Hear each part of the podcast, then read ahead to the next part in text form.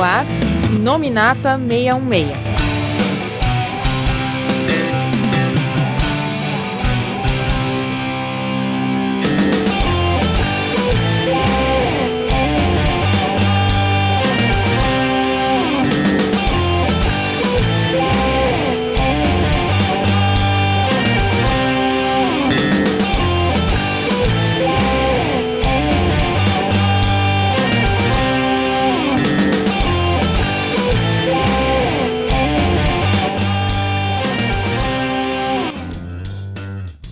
Olá pessoal, estamos começando aqui mais um Inominata 66. Eu sou o Coveiro e hoje o meu dia foi tão do avesso que parecia até um filme do Doutor Estranho. Aqui é o Paulo Arthur e Doutor Estranho é um filme sobre pós-graduação. Quer explicar logo?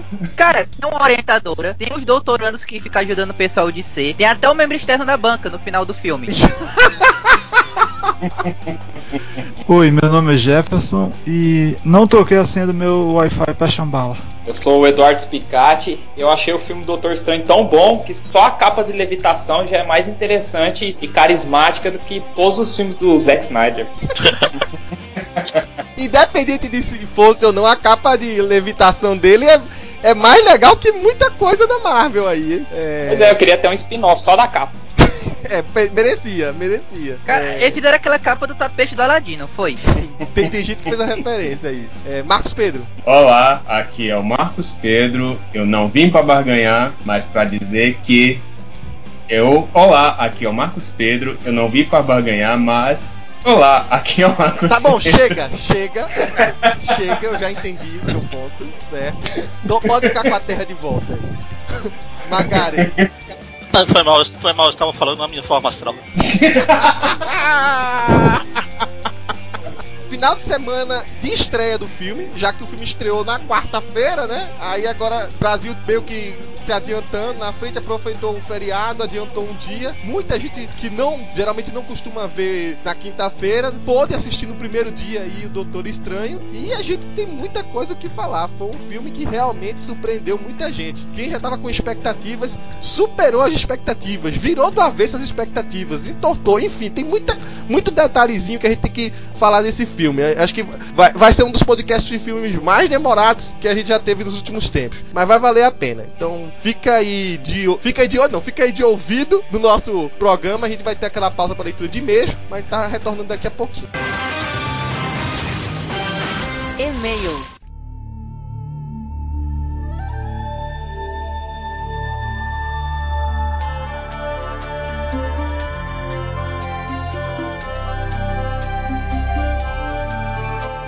Olá pessoal, mais uma leitura de e-mails aqui no Inominata 66 e eu e o Paulo que está me acompanhando aí. Olá. Vamos mais uma vez voltar a ler comentários, opiniões do pessoal que acabou de assistir o filme, né? É, tá quentinho, acabou de sair do forno, né? Podemos dizer assim, o Doutor Estranho no Brasil. E é, como o podcast tá muito grande, a gente só vai ler alguns dos comentários e nem vai ler e-mails. Então quem mandou e-mails pra gente sobre o filme Doutor Estranho Aguarda aí que a gente vai ter mais um podcast sobre o Doutor Estranho, na verdade focado mais nos primeiros quadrinhos, e aí a gente aí sim pode ler seus e-mails lá. Então vamos escolher alguns aleatórios aqui, Paulo, não podemos demorar muito e ver o que, que o pessoal achou. Será que a maioria do pessoal gostou? Eu vou começar aqui. O Oliver Max mandou o seguinte: Gostei, foi um filme que valeu as expectativas. Ótimo, a Marvel mais uma vez surpreendeu. Nota 10. Amadeus Santos, curti o filme, porém já me incomoda o padrão Marvel de filmes. É a, é a sensação de que tenho quando assisto seriado do Flash. Algo que me desmotiva. Mesmice surge um inimigo, ele vai enfrentar, pega P, os amigos se reúnem, o ajudam e derrota o inimigo. Todo episódio é a mesma coisa. pega veia. Aí ele também tá reclamando aqui que falta, tá faltando os vilões serem vilões e isso incomoda ele, porque daqui a pouco é, vai ter o Thanos e pelo andar da carruagem ele corre o risco de se tornar o Patetanos. Cara, vou ser sério contigo, o Thanos ele vai apanhar da garota Esquilo, vai ser preso pela polícia de Nova York e vai ter um helicóptero escrito Thanos. Pô, a gente vai voltar a falar sobre esse novo drama que o pessoal tá fazendo sobre os vilões da Marvel, né? Mas vamos deixar para quando tiver discutindo no podcast. O Maurício Preste colocou o seguinte: Filmaço, louco! O melhor filme que eu já vi na minha vida em 3D. E eu parecia que estava no filme. E principalmente no multi-universo. Dormomu não sabe barganhar! Eu não vou nem explicar essa, essa, esse novo meme aqui, né? William Santos, Doutor Estranho é realmente incrível. História bem contada, efeitos, efeitos especiais impressionantes, piadas engraçadas. Realmente o filme é nota 10 e realmente o Doutor Estranho veio para barganhar. KKK. Maurício Prestes. Sem falar que foi uma aula de biogenética, biomedicina, astrofísica, vida após a morte, poder da mente, multiverso, dimensão espelhada. A borboleta é, é e a referência dela com espaço-tempo. Aquela capa com vida própria foi um sarro, ficou da hora. Samuel Rezende. É, achei bom, só acho que poderiam ter feito uma passagem de tempo para o Doutor Estranho evoluir mais como mago. Cara, ele ficou velho.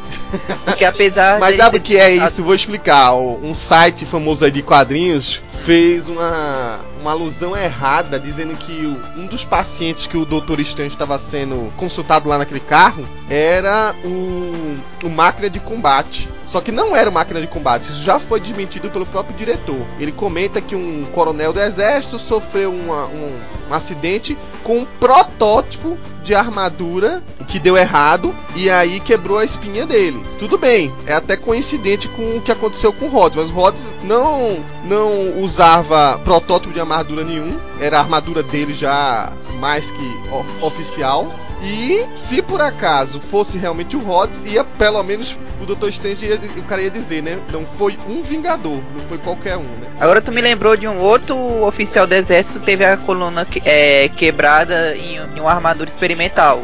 Homem de Ferro 2. Que foi o do o, o Hammer, né? É, Pois é, aí sim a gente pode pontuar que seja mais ou menos ali. Mas a gente vai discutir um pouco sobre a, mais ou menos o posicionamento aí de onde se situa esse filme. Gui Serra, o filme é demais.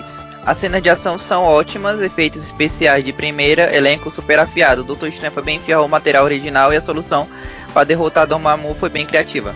William Fernando dos Santos é, foi bem rapidinho, ele colocou um dos melhores filmes da Marvel, sem sombra de dúvida. Luigi Shinzari, sou fã de toda a fase dos quadrinhos do Dicto, sabia que o filme tinha um potencial enorme e às vezes rala um pouquinho, mas não alcança. Curti, mas poderia ter saído da fórmula e investido mais justamente nos conceitos estabelecidos nos quadrinhos já citados, mas como o filme precisa atingir todos os públicos, entendo perfeitamente o uso da fórmula para uma arrecadação maior. Cara, sinceramente, já já você vai ver Liga da Justiça usando a fórmula Marvel. Ricardo Martins dos Santos disse que o filme era muito bom. Só uma coisinha é que a batalha do Doutor Estranho e o vilão foi muito rápida. Cara, não foi rápida, durou eternamente, se você olhar por uma certa perspectiva. E o filme em si, acho que foi rápido também. Olha que não. Poderia estender mais a destruição. E a batalha, mas de resto, tudo bom. Assisti no cinema 3D do Cinemark e é, ele recomenda. Ah, esse cara aí tá fazendo jabá de graça aí pro Cinemark. Ah, os outros, teve outros comentários aqui, é, é, basicamente gira em torno da mesma coisa. E sempre vai ter uma pessoa ou outra achando esse ponto ou esse outro é, que podia ser mudado. Mas no geral, mesmo o pessoal que tem reclamações, o pessoal aprovou bastante. E, e tem seus motivos, né? Acho que a gente já se excedeu aqui para nossa leitura de e-mails, a gente não podia se estender mais que isso. E quem quiser ainda mandar suas opiniões, dessa vez a gente vai ler só os e-mails no próximo podcast, tá ok? E o contato é inominata.marvel66.com ou lá no link de contato, você preenche o questionário, deixa seus dados, não esquece de colocar seu e-mail também. E a gente, assim que der, lê aqui. Pronto, Paulo? Pronto, vamos? A- abre o portal aí pra gente voltar lá pro outro lado do universo.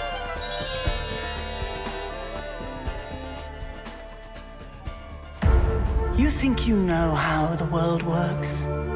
You think that this material universe is all there is? But what if I told you the reality you know is one of many? This doesn't make any sense. Not everything has to.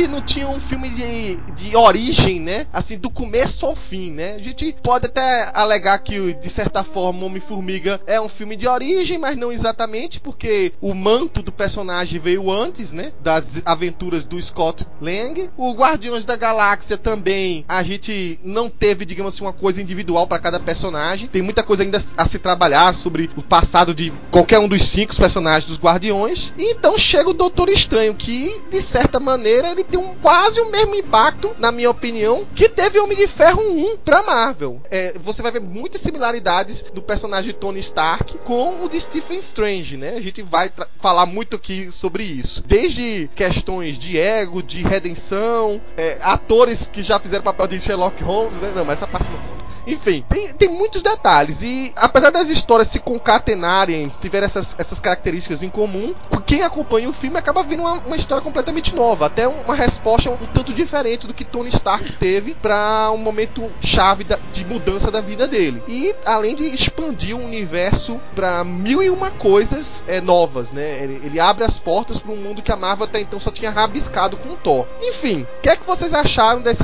desse filme como adaptação da origem do personagem? Personagem. E o que, que acharam também do ator, que muita gente até diz que ele nasceu para o papel. Se bem que o Campbell, qualquer coisa que derem para ele é, é, é, é, perfeito. Mas houve até um, em algum momento a dúvida se iria ser o Joaquim Fênix ou ele, né? Acabou ele ganhando o papel. Ó, eu, como todo, a maioria dos filmes da Marvel, eu achei muito bem adaptado, né? Filme bem divertido, roteiro bem fechadinho, a história simples, mas bem fechadinha. E realmente, se a gente for lembrar, assim, filme de origem mesmo, mostrando o, o cara crescendo dentro do, se tornando o herói, acho que o último tinha sido o Capitão América, né? E eu achei muito bem adaptado, cara.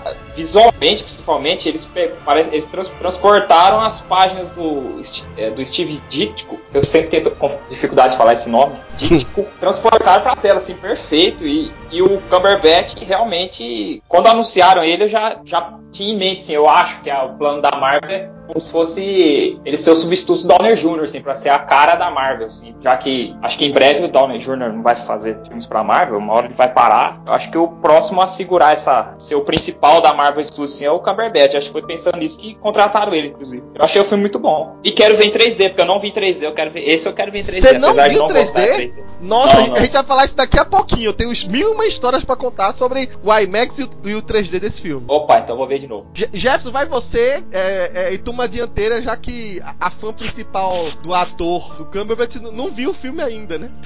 Não, não vem o filme, eu tenho que falar baixinho porque ela não quer ouvir spoiler. É. Cara, é tão bom o Benedito, para simplificar. Benedito. Que é o Benedito. Ele, você não vê o Sherlock, você não vê o uh, o Kando, Star Trek também. O cara reintegra um terceiro personagem, uma outra cara e cria um novo personagem. Então ele é muito versátil. É mergulhado na história, porque como é uma origem, você mergulha junto com ele, você sofre junto com ele e, e aquelas coisas arrogantes, qualquer um de nós poderia falar as mesmas coisas que é, ele falaria para anciã, porque é, ficou bem humanizado.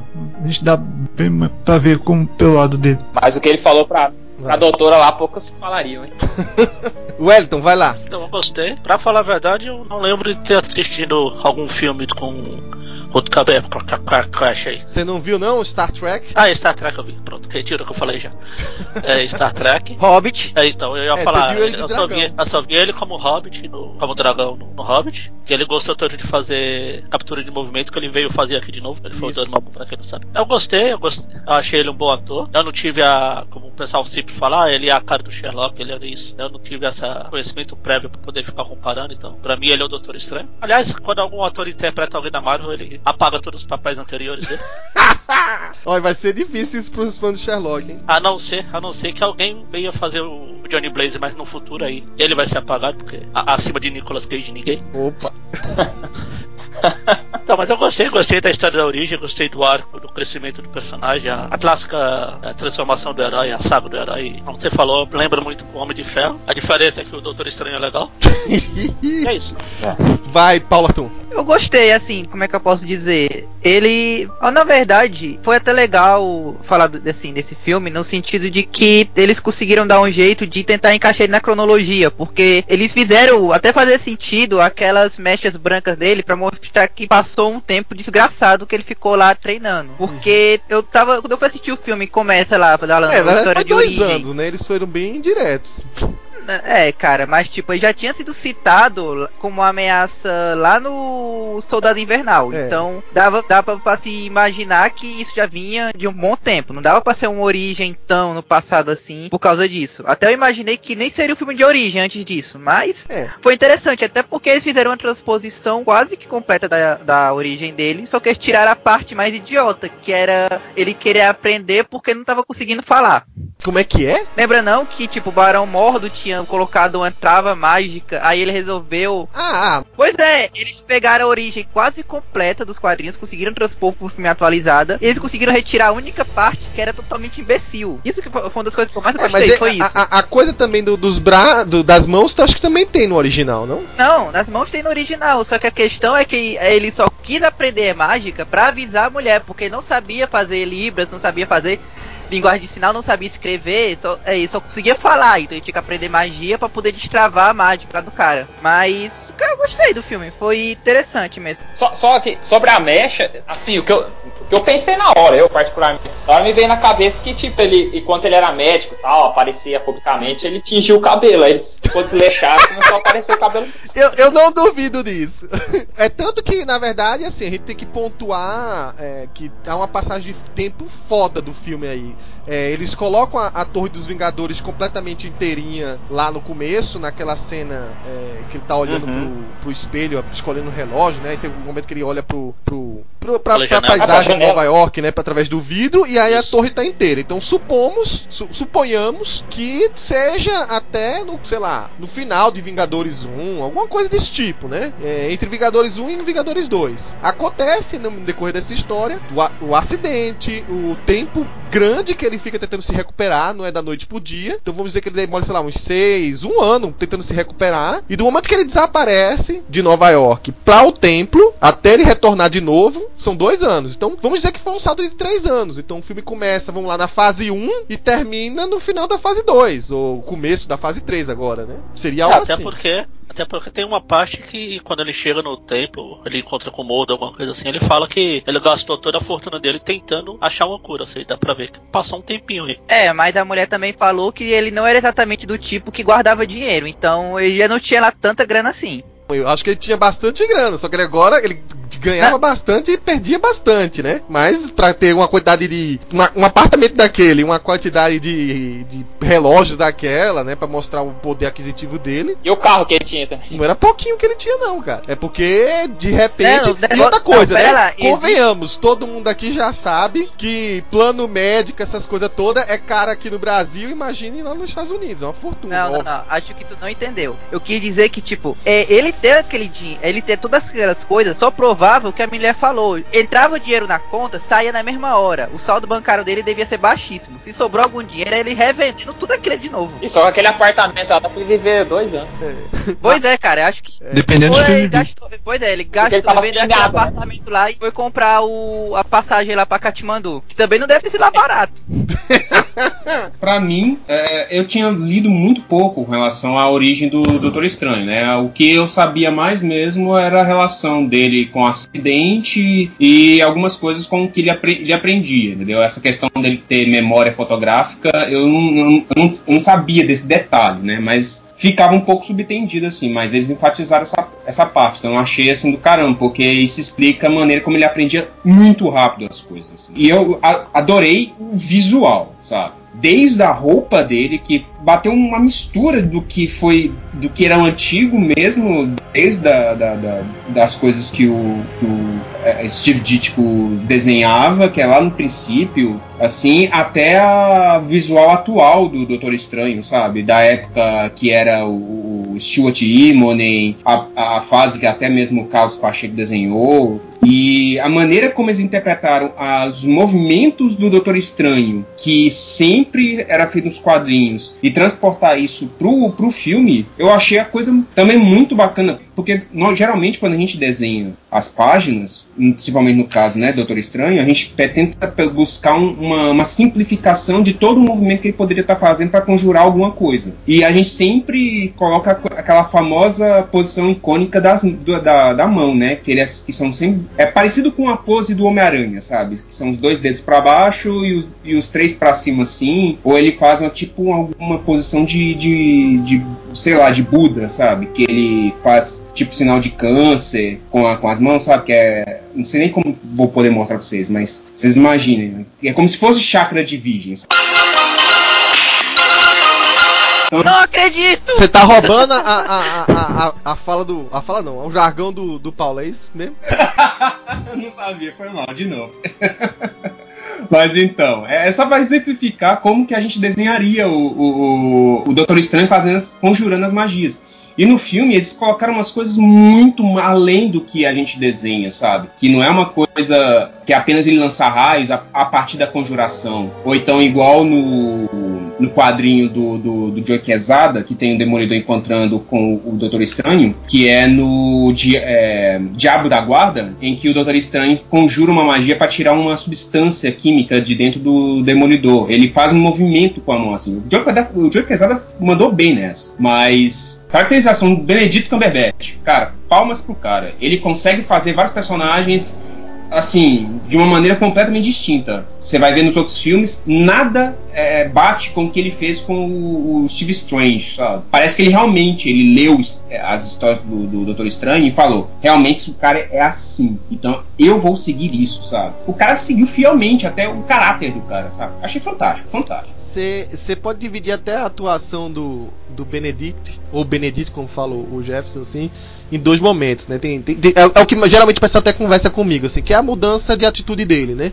Tem a parte de soberba, de arrogância, que tem no começo Sim. do filme, é, que se você for fazer um paralelo até com o personagem mais é, é, abrupto dele, assim, em termos de ego, que seria o próprio Sherlock Holmes, eles extrapolam muito nesse filme, né? Ele, ele, é uma pessoa assim que, que chega até a espizinhar o, digamos assim, a pessoa, o colega de trabalho dele lá, o, o é, que ele até é até um personagem do Watson. O perso não Watson, pô, que é isso? Não, o Nicodemus West, né? Que é o. O, o, o, cara lá da, do, do, do plantão. Nicodemus West. Do hospital, né? Ah, é, Nick, que ele falava Nick. Que, que ele nem considerava como rival, né? É, exatamente. Não, pra ele não existia rival, né? E, e, aquela coisa assim de. A, a, a, é claramente você vê que não é uma coisa assim de ser ruim, mas é tipo, a convicção nele mesmo era tão grande, né? De confiança, de fazer as coisas sem necessidade de, de usar equipamentos, né? De tirar a bala. as, as cegas, né? Como aconteceu em algum momento. De quando ele vê que o colega tá errado, assim, ao invés de ele ter, ter um certo tato para dizer, olha, é, você falhou nisso ou não, ele praticamente humilha o cara e nem percebe que ele tá fazendo, né? É, é... Esse ponto aí, ele bate muito com a questão do, do ego do Tony Stark, sabe? É aquela coisa dele realmente sentir orgulho daquilo que ele sabe. É. Então, tipo, para ele, a sabedoria, o que ele sabe, cara, é como se ninguém alcançasse a sabedoria. Tanto é que naquela hora da operação lá, ele começa a falar, tipo, no meio da operação lá, ele tá batendo o pezinho meio que fazendo posezinha de dança. É, que, e ele ainda fala, é um dia a dia comum para ele, né? O, é. O, é. tanto que assim, se você olhar direitinho mais pra frente, a gente vê que ele busca os casos mais difíceis como um desafio pessoal, porque a, a lista, digamos Exato. assim, de casos de, hum. de, de, pacientes dele é, seria estupenda, né? E, e não, não, mais e, ou e, menos. Não, peraí, calma, Paulo. E aí, é, em, em algum momento, você vê até que vai, ele vai encontrar certos desafetos mais pra frente é, na, na, vida dele que vão até se, se, negar, entre aspas, de ajudar ele, porque ele, ele, ele, se negou a ajudar a tratar o cara. A gente sabe de quem a gente tá falando, né? que é um, um dos personagens que ele vai precisar uhum. mais pra frente para encontrar o templo de Kamastar, né? é, mas na, na, verdade foi só ele, né? Ele é, ele é um que aparece no filme. Imagine quantos. E... Que se você for tirar na hora do acidente do carro, o secretário Isso. dele, ou sei lá, o administrador do hospital, enfim, alguma pessoa que tá arrumando os casos para ele, dá uma lista de pessoas que estão em necessidade para resolver os pois é. problemas. É. E ele fala: não quero esse, não quero esse. Ele, ele escolhe as pessoas que ele quer salvar mediante o desafio dele. Não é nem questões financeiras. Não é, não é que as pessoas não pudessem pagar. Mas tem que ter em mente uma coisa: ele era o desafio até, até a segunda página. Porque o cara cara mesmo passa na, passa na cara dele de que quando o negócio é intratável, ele prefere manter o ego de tá, é, ter o histórico perfeito de ter salvado todo mundo a, a tratar a pessoa. Tanto é que na própria escolha lá dos caras, ele diz: Ah, não, esse aqui deve ser intratável, eu não quero estragar meu histórico, passa pra outro. É, Aí, é exatamente. tanto é que ele, ele leva uma nessa na cara porque o médico, o último médico lá que tentou falar, ele preferia manter o histórico a salvar o cara, a tentar arriscar lá a mão do cara. É bem lembrado, é- realmente. O cara tava no. Skype com ele, só que o cara tem mais tato que ele pra tratar dos pacientes, né? E ele não aceita ó, o, o diagnóstico do cara e meio que sai quebrando tudo depois, né? Foi muito sacanagem tua tu dizer que o, que o outro cara tinha mais tato do que um cara que acabou de detonar as duas mãos. Eu não pensei nessa infâmia. É, Pois é, esse é outro ponto também que, que, que, que vai de encontro com o Tony Stark, né? Porque ambos são vaidosos, né? Então, no- enquanto um- o Tony Stark ele é muito vaidoso, questão da imagem dele também, o Strange também tem essa coisa da questão da imagem, do tipo, se ele pegar um caso que ele não consegue resolver, isso pra ele vai, vai acaba com a imagem dele perante o público, né? Então, isso aí, o- o- as pessoas ficam falando, ah, Doctor o Strange não tem nada a ver com o Tony Stark. Cara, é só parar e perceber direitinho os pontos que, que é a qualidade de cada personagem. né, e- qualidades, eles né? são dois iguais, tocando em, em tecnologias ou magias diferentes, né? Isso, assim. se você mudar, a questão é, é a mudança de vertente da, da ciência, né? Enquanto um é pro lado da, da tecnologia mecânica, da, da, da mecatrônica, um é totalmente voltado para a medicina, da questão da saúde. É. Então, isso muda com a visão, né? A princípio, a transformação pessoal que o Doutor Estranho passa é muito mais impactante do que a, a transformação pessoal do Tony Stark. Ele tem uma questão de redenção, mas ele fica no- na zona de conforto dele de usar Sim. a tecnologia que era antes de guerra para a, a tecnologia para salvar. Já o Doutor Estranho, que é- era completamente científico até então, né? Ele até achava que qualquer coisa relacionada à magia era bobagem, era coisa de, de loja de, Sim. de presentinhos, né? De daquelas que tem lá da, além da lenda, enfim, umas coisinhas assim, umas lojas de faltou falar que era coisa do tipo sentar na rodinha e fazer cubaiá. né? É, então, essas coisinhas assim, ele ele tem que se reaprender. E, a- e a- até o final do filme, ele ainda tá se reaprendendo. A gente vai discutir um pouco aqui, mas ele tem, em certos momentos, quando, quando ele tá em muito perigo, ele podia pensar em soluções mágicas, mas não, ele recorre a um hospital pra resolver. Que a cabeça dele, por mais que tenha passado dois, três anos lá no templo, quando tá naquele momento assim de, de perigo extremo, ele precisa ser salvo, ele vai pra um hospital. Ele não vai tentar achar um curandeiro ou qualquer coisa desse tipo, entendeu? Ele tá muito arraigado. E a- E tem que ser com aquela médica específica. é, porque a Não pessoa que pode ele ser confia, né? E aí a, a, a transformação dele, vamos dizer assim, que ele não termina o filme sendo Mago Supremo. Então é até lógica, porque por mais que tenha se passado anos, ele ainda tá deixando de ser um mero médico, né? Pra ser um, um, um mago, né? Ele ainda tá ocorrendo aos poucos, apesar de ele controlar já a magia, manipular e, e mais. Não, nem nos extras, né? Ele ainda não é mago supremo, como se diz- diga-se de passagem, É. né? Então, realmente deve demorar muito. Talvez no, no segundo filme, talvez a gente possa ver isso, né? Porque, acho, que, se eu não me engano, é, tem um ritual para ele se tornar um mago supremo, né? Esse negócio dele não ser o Mago Supremo foi uma coisa que eu vi alguns pessoal reclamando.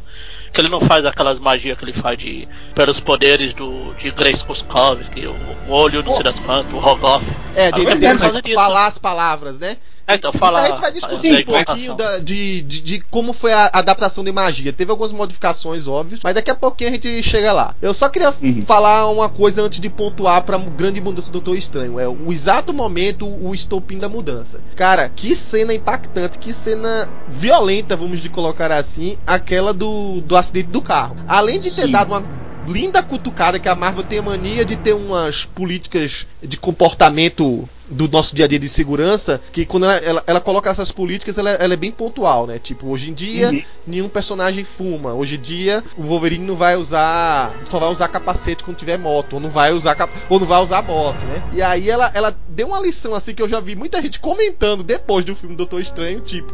Eu não vou mais atender o celular no carro. Assim, o, o, o impacto que essa cena teve, assim, para as pessoas que não leem gibi e tal, que eu achei um adendo a mais legal. Mas assim, eu sei que foi muito forte, porque São coisas que qualquer pessoa que viu o filme, que provavelmente fazia isso, mesmo sendo é, colegas meus, por exemplo, que usavam o áudio do carro automático, dizem, ah, não precisa ficar segurando o telefone, então tá tranquilo.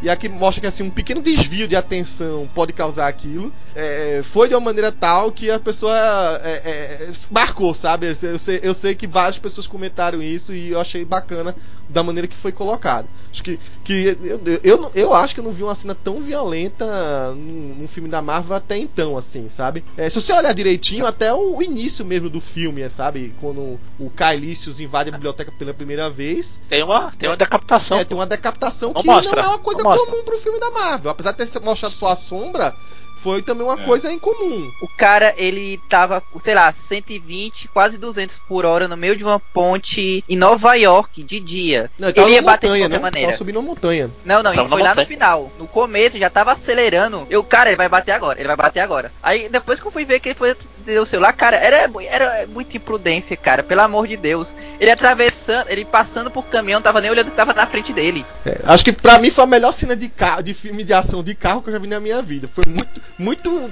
é, forte, impactante e, e, e real, sabe? É, eu tava com minha namorada, né, no estilo Doutor Estranho. Ela acabou de comprar um carro. Ela simplesmente só falou assim, cara, então, eu tô com medo. Fala pra ela não atender o telefone celular quando estiver dirigindo. pois é. Nem, nem, nem, se for para jogar no áudio do carro. Aí, assim, aí voltando, a parte que a gente vai falar mais pra frente, que também envolve a magia, né? da mudança do Doutor Estranho é que é isso, que assim, a mudança foi uma mudança de reencontro, quando ele chega no Car, Car é, como é? Carmitage, né? Uma coisa assim, né? O nome? Camartage. É, é Carmatage. É Carmatage. É, o, quando ele inventa no Carmatage, é uma mudança, assim, ele tem, ele tem primeiro uma, uma queda de ego, né? Que é aquele negócio, tipo, de se ajoelhar, de pedir por favor. Principalmente quando ele é escorraçado da primeira vez. Porque ele, ele já entra, tipo, o que, que tá acontecendo? Tem que ter alguma coisa científica aqui. Essa mulher trabalha com apicultura, essa mulher trabalha com é, regeneração, até regeneração celular de uma maneira ilegal, ele tava pensando, né? Com, com, mesmo com esse impacto de ego, né? Você vê que toda hora ele tá fazendo um paralelo. É uma maneira até da anciã tentar mostrar a ele como é que as coisas funcionam, porque por mais que ele queira se jogar para o mundo da magia, ele tem que fazer um paralelo sempre científico. Então ela faz aquele negócio, como é que você estudou? Como é que você aprendeu medicina? É isso. Então você vai fazer a mesma coisa com, com a magia. E por aí vai. E aí ele, ele meio que aprende mais pela persistência, talvez, do que pelo talento, né? Você vê que os dons dele é, é mais, como o, o Marcos Pedro falou aí, utilizando a memória é, fotográfica dele. Que aí ele é, aquela persistência dele nos estudos para poder, aí sim, através, de, através da insistência, conseguir manipular aquela magia. E é assim que ela vai forçando ele, né? Quando ele tá falhando nas magias lá, ela fala, não, ele tá precisando de um estímulo de pressão. Vamos, vamos colocar ele no gelo se esforçando até ele abrir a porta do portal. E aí joga ele lá. Eu, eu meio coloquei mais a questão do tipo, desse momento que ele encontra a anciã e ela fica jogando coisa na cara dele, é como se soasse desafios, porque ele sempre gostava de ser é, desafiado desde o início do filme, sabe? Aquela coisa, por exemplo, igual eu citei pra trás, né? que ele tá fazendo a cirurgia e a pessoa lá tava tocando as músicas e ele fala assim: Poxa, mas eu pedi uma coisa mais difícil, você vai me passar logo esse cara do ano tal, tal, tal olha no, no Wikipedia, aí o cara vai e confirma, então ele já fica vibrante, sabe? Então é a coisa do desafio. Então eu acho que a, o maior desafio da vida dele realmente foi essa coisa dele aceitar que ele não sabia nada e ele ter que aprender tudo num estalar de dedos, sabe? Então isso para ele, tudo que ele aprendia era um desafio. Então, tanto é que até mais para frente ele, todo mundo fica surpreso com as coisas que ele começou a aprender, que era coisa do tipo, uma pessoa normal aprendia isso em anos, ele aprendia numa leitura. Então, uou, né? O pessoal ficava até assim para trás assim com ele. O, o, o, o talento dele não é, é, é era era pensado, vamos dizer assim, não era um talento. É... Se a gente fazer até um paralelo, né? O pessoal mesmo falou que a questão da magia da feiticeira escalate e a magia dos místicos é aquela, né? A, ma a magia dos místicos ela é toda delineada, toda trigonométrica, porque é uma magia estudada, é uma magia que ele, ele reflete na mente, faz exercícios, faz palavras, enfim. A magia da feiticeira escalate é completamente instintiva. E por ser instintiva, ela ela é toda irregular. Então, isso foi um paralelo que acho que foi o Kevin Fish que falou, que eu acho que deu um, um, um brilho a mais essa questão mágica na Marvel. Ou seja, a gente pode confirmar que, de certa maneira, apesar de inumano ou o que quer que seja feiticeira escarlate, aquilo que ela faz é magia. Que ele havia até falado, né? Magia você não tem como explicar, você apenas aceita. É, é aí é o Joey né? Quesada, né? Magia você não precisa procurar explicações. Ou você aceita ou você aceita. What do I get from here to there? E já que ele tá falando aqui de magia, vamos dar uma pincelada aqui nessa história de como foi abordada é, essa, esse novo universo dentro do cinema, né? Como falou, o Thor é, arranhava um pouco no tema, mas sempre com aquele respaldo assim meio temeroso de tipo, não, a magia é a, a ciência que não foi explicada, é a ciência asgardiana que tá além da nossa compreensão humana, enfim. Doutor Estranho, ele meio que dá uma chutada de balde. Claro, tem aquela é, relação que a anciã faz quando vai tentar explicar pro Doutor Estranho, mas isso é só uma, um, um, um, mero paralelo que ela faz com ele, mas não existe explicação nenhuma em termos, digamos assim, científicos, de, nem que para explicar o, como é que abre os universos paralelos, se é, tem a ver com elétron, se não tem, enfim, isso é completamente jogado de fora, né? E ele é, presenteia a gente com uma série de efeitos especiais assim inusitados. Quem viu o trailer faziam um, um, paralelo com. Ah, o filme vai usar aqueles mesmos efeitos especiais do Inception. Pô, que Inception que nada, que a origem que nada. O filme dobrou a origem no meio, digamos assim. A cena inicial da anciã caçando os seguidores do, do Dormammu, né? A gente não precisa dizer que isso é spoiler, quem já viu o filme já sabe. Desde o primeiro filme eles falam da existência do Dormammu, né? E atrás do Caelícios, cara, aquela cena de virando os prédios, da tela caindo, girando de um lado para outro, assim, era estupenda, estupenda mesmo. Eu, eu, eu, eu vou fazer esse paralelo aqui por duas experiências recentes que eu tive. Né? A primeira é que eu acabei de, de voltar de alguns parques da, da Universal lá, que vivia usando um simulador 3D, que já era quase pra botar os bofs pra fora. É pior do que montanha russa, se você tem uma ideia. E o filme, você vendo em IMAX 3D, do jeito que a tela gira, não faz diferença nenhuma para nenhum desses simuladores que eu fui. Eu não estou exagerando. Eu não estou exagerando de forma alguma, porque na sessão que eu vi, que eu vi na. Vou fazer a propaganda aqui, enfim, no, no Cineflix, que é uma, uma boa sala de, de, de, projeção aqui de São Paulo, teve que interromper a sessão na segunda cena de maluquices lá, porque uma pessoa passou mal, teve que ser arrastada, saiu de cadeira de rodas, porque estava quase vomitando no filme. Ah, que isso. Sério. Eu não estou brincando. Quem estava comigo pode confirmar. Então, eu acho que o, filme do Doutor Estranho, não sei se isso vai se repetir com outras pessoas, mas talvez até com o risco de ter que ter um avisozinho, né? Pessoas que têm problema de tontura, de enjoo, tomem cuidado, vejam o filme em 2D, porque 3D IMAX é muito forte para você. E eu não sei, quem, quem é que viu IMAX aqui? Quem é que viu? Eu já vi. Aqui em Goiânia não existe essas coisas. Cara, não sei como é que foi a sessão de vocês, mas não tinha hora que tava um pouco de tontura, não, a cabeça meio que enganava o cérebro. Não, não, não, porque é bem claro, a imagem era bem clara não, e não piscava. Ele, ele, não, mas roda, mas não, geralmente quem tem problema de epilepsia é com, é com mudança de luz. Não, mas não é epilepsia, pô, é, é dizziness que o pessoal chama. Só assim, porque eu não senti nada não. Então, no meu caso, eu realmente eu tava meio que apertando, eu tava sentindo que eu tava apertando bastante a cadeira do cinema, sabe? Porque realmente eu tava, tipo, meio que perdido na, na, nas coisas, assim. Porque aqui em Belo Horizonte, a sala de IMAX é bem perto, né? Então, eu meio que, tipo, minha visão meio que tava realmente passeando mesmo pela tela e a cada coisa que acontecia eu falava assim, gente, o que tá acontecendo? O que, que tá acontecendo? O que, que tá acontecendo? Eu não conseguia nem mexer a cabeça, cara. Teve momentos realmente que eu me senti um pouco mal, porque as cores eram muito vibrantes, a, a velocidade que a coisa tava indo. Eu teve um momento que eu senti meu corpo meio caindo também, né, em um momento da, do negócio. Foi, foi incrível isso, eu realmente. dificilmente acho que teve um filme da Marvel ou qualquer outro filme que eu tenha sentido isso, entendeu? Teve muita coisa tipo que eu falei assim, cara, isso é muito Akira, velho, mas porra, o negócio foi muito mais além de Akira, sabe? Pô, nem Inception, cara. Se o pessoal fica comparando com Inception, pelo amor de Deus. é todo bolso aí. Não tem nem o que comentar, mas quem, quem fez o paralelo agora tem que calar a boca. Se Inception foi alguma. Foi, realmente foi uma referência, foi uma coisa tipo. É, prim, é, de jardim de infância. Os caras trabalharam o que fizeram com Inception num nível, tipo, a, a décima potência, cara. Uhum. Igual você falou, teve as coisas que dobraram, mas era uma coisa em cima da outra, em cima da outra. Tipo, era como se fosse linha sobrepondo em cima de linha. Cara, eu não consegui entender. A minha namorada namorada não trouxe do meu lado, quando eu virei, ela tava assim. tremendo, cara. Magaren, e aí? Eu não sei, cheguei a sentir tontura, essas coisas, mas realmente tem uma cena. Acho que eu não gosto de filme 3D e nem de filme IMAX, nunca vi graça, acho que é só pra aumentar o ingresso do cinema. Mas esse foi o primeiro filme que eu realmente senti que o 3D fez a diferença. Que tinha hora que você via as coisas sendo jogadas, você escondido atrás de pilastra, você desviava de alguma, algum brilho do bom brilho que eles rodavam lá. É. Bom brilho. Olha só, já começou a zoeira.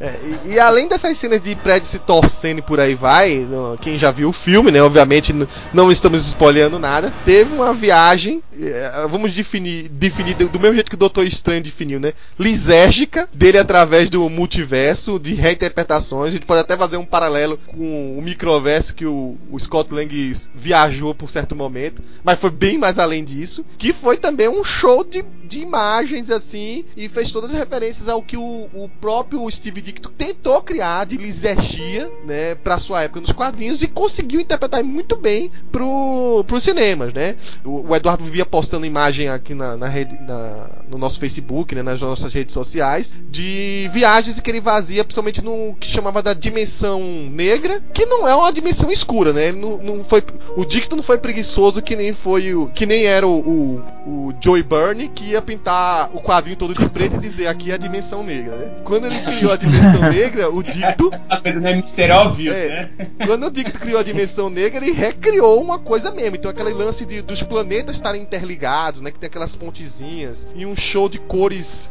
é, amalucadas, foi trazido, claro, com as devidas proporções, que a, a, coloração da época do Dicto também não era nem essas coisas todas, mas foi trazida, muito bem trazida, né? E aquela coisa de jogar um, um caleidoscópio com a mão dele, que era o, pra, o, o verdadeiro motivo dele estar tá lá, e as coisas, as imagens entrarem uma dentro da outra, fazer fractais. Foi uma interpretação muito, bem, muito cuidadosa de, de trazer esses efeitos especiais, que é, era, era o grande desafio, né? O Doutor Estranho tinha que, de alguma maneira, levar o, o telespectador a interpretar o que era outras dimensões, sem ser o, aquela coisa é, já batida de ah, é, eu sou o personagem X da Terra 2, agora eu sou o personagem X da Terra 3 porque o, o personagem voltou no tempo e alterou o passado. Né, Paulo? Desculpa a provocação aí. Mas enfim.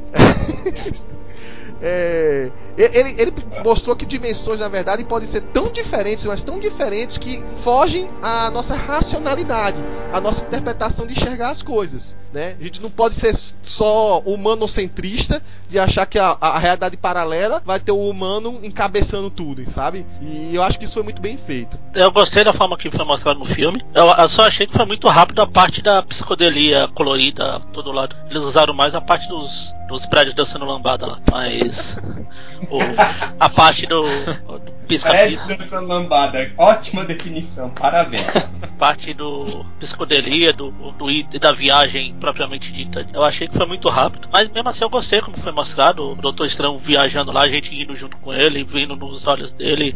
É, quando ele vai na dimensão negra, na primeira vez a gente só vê relance do, do cara que vai aparecer lá no final, lá rapidinho. O, os itens mágicos a gente vai falar mais pra frente, mas também achei bem representado.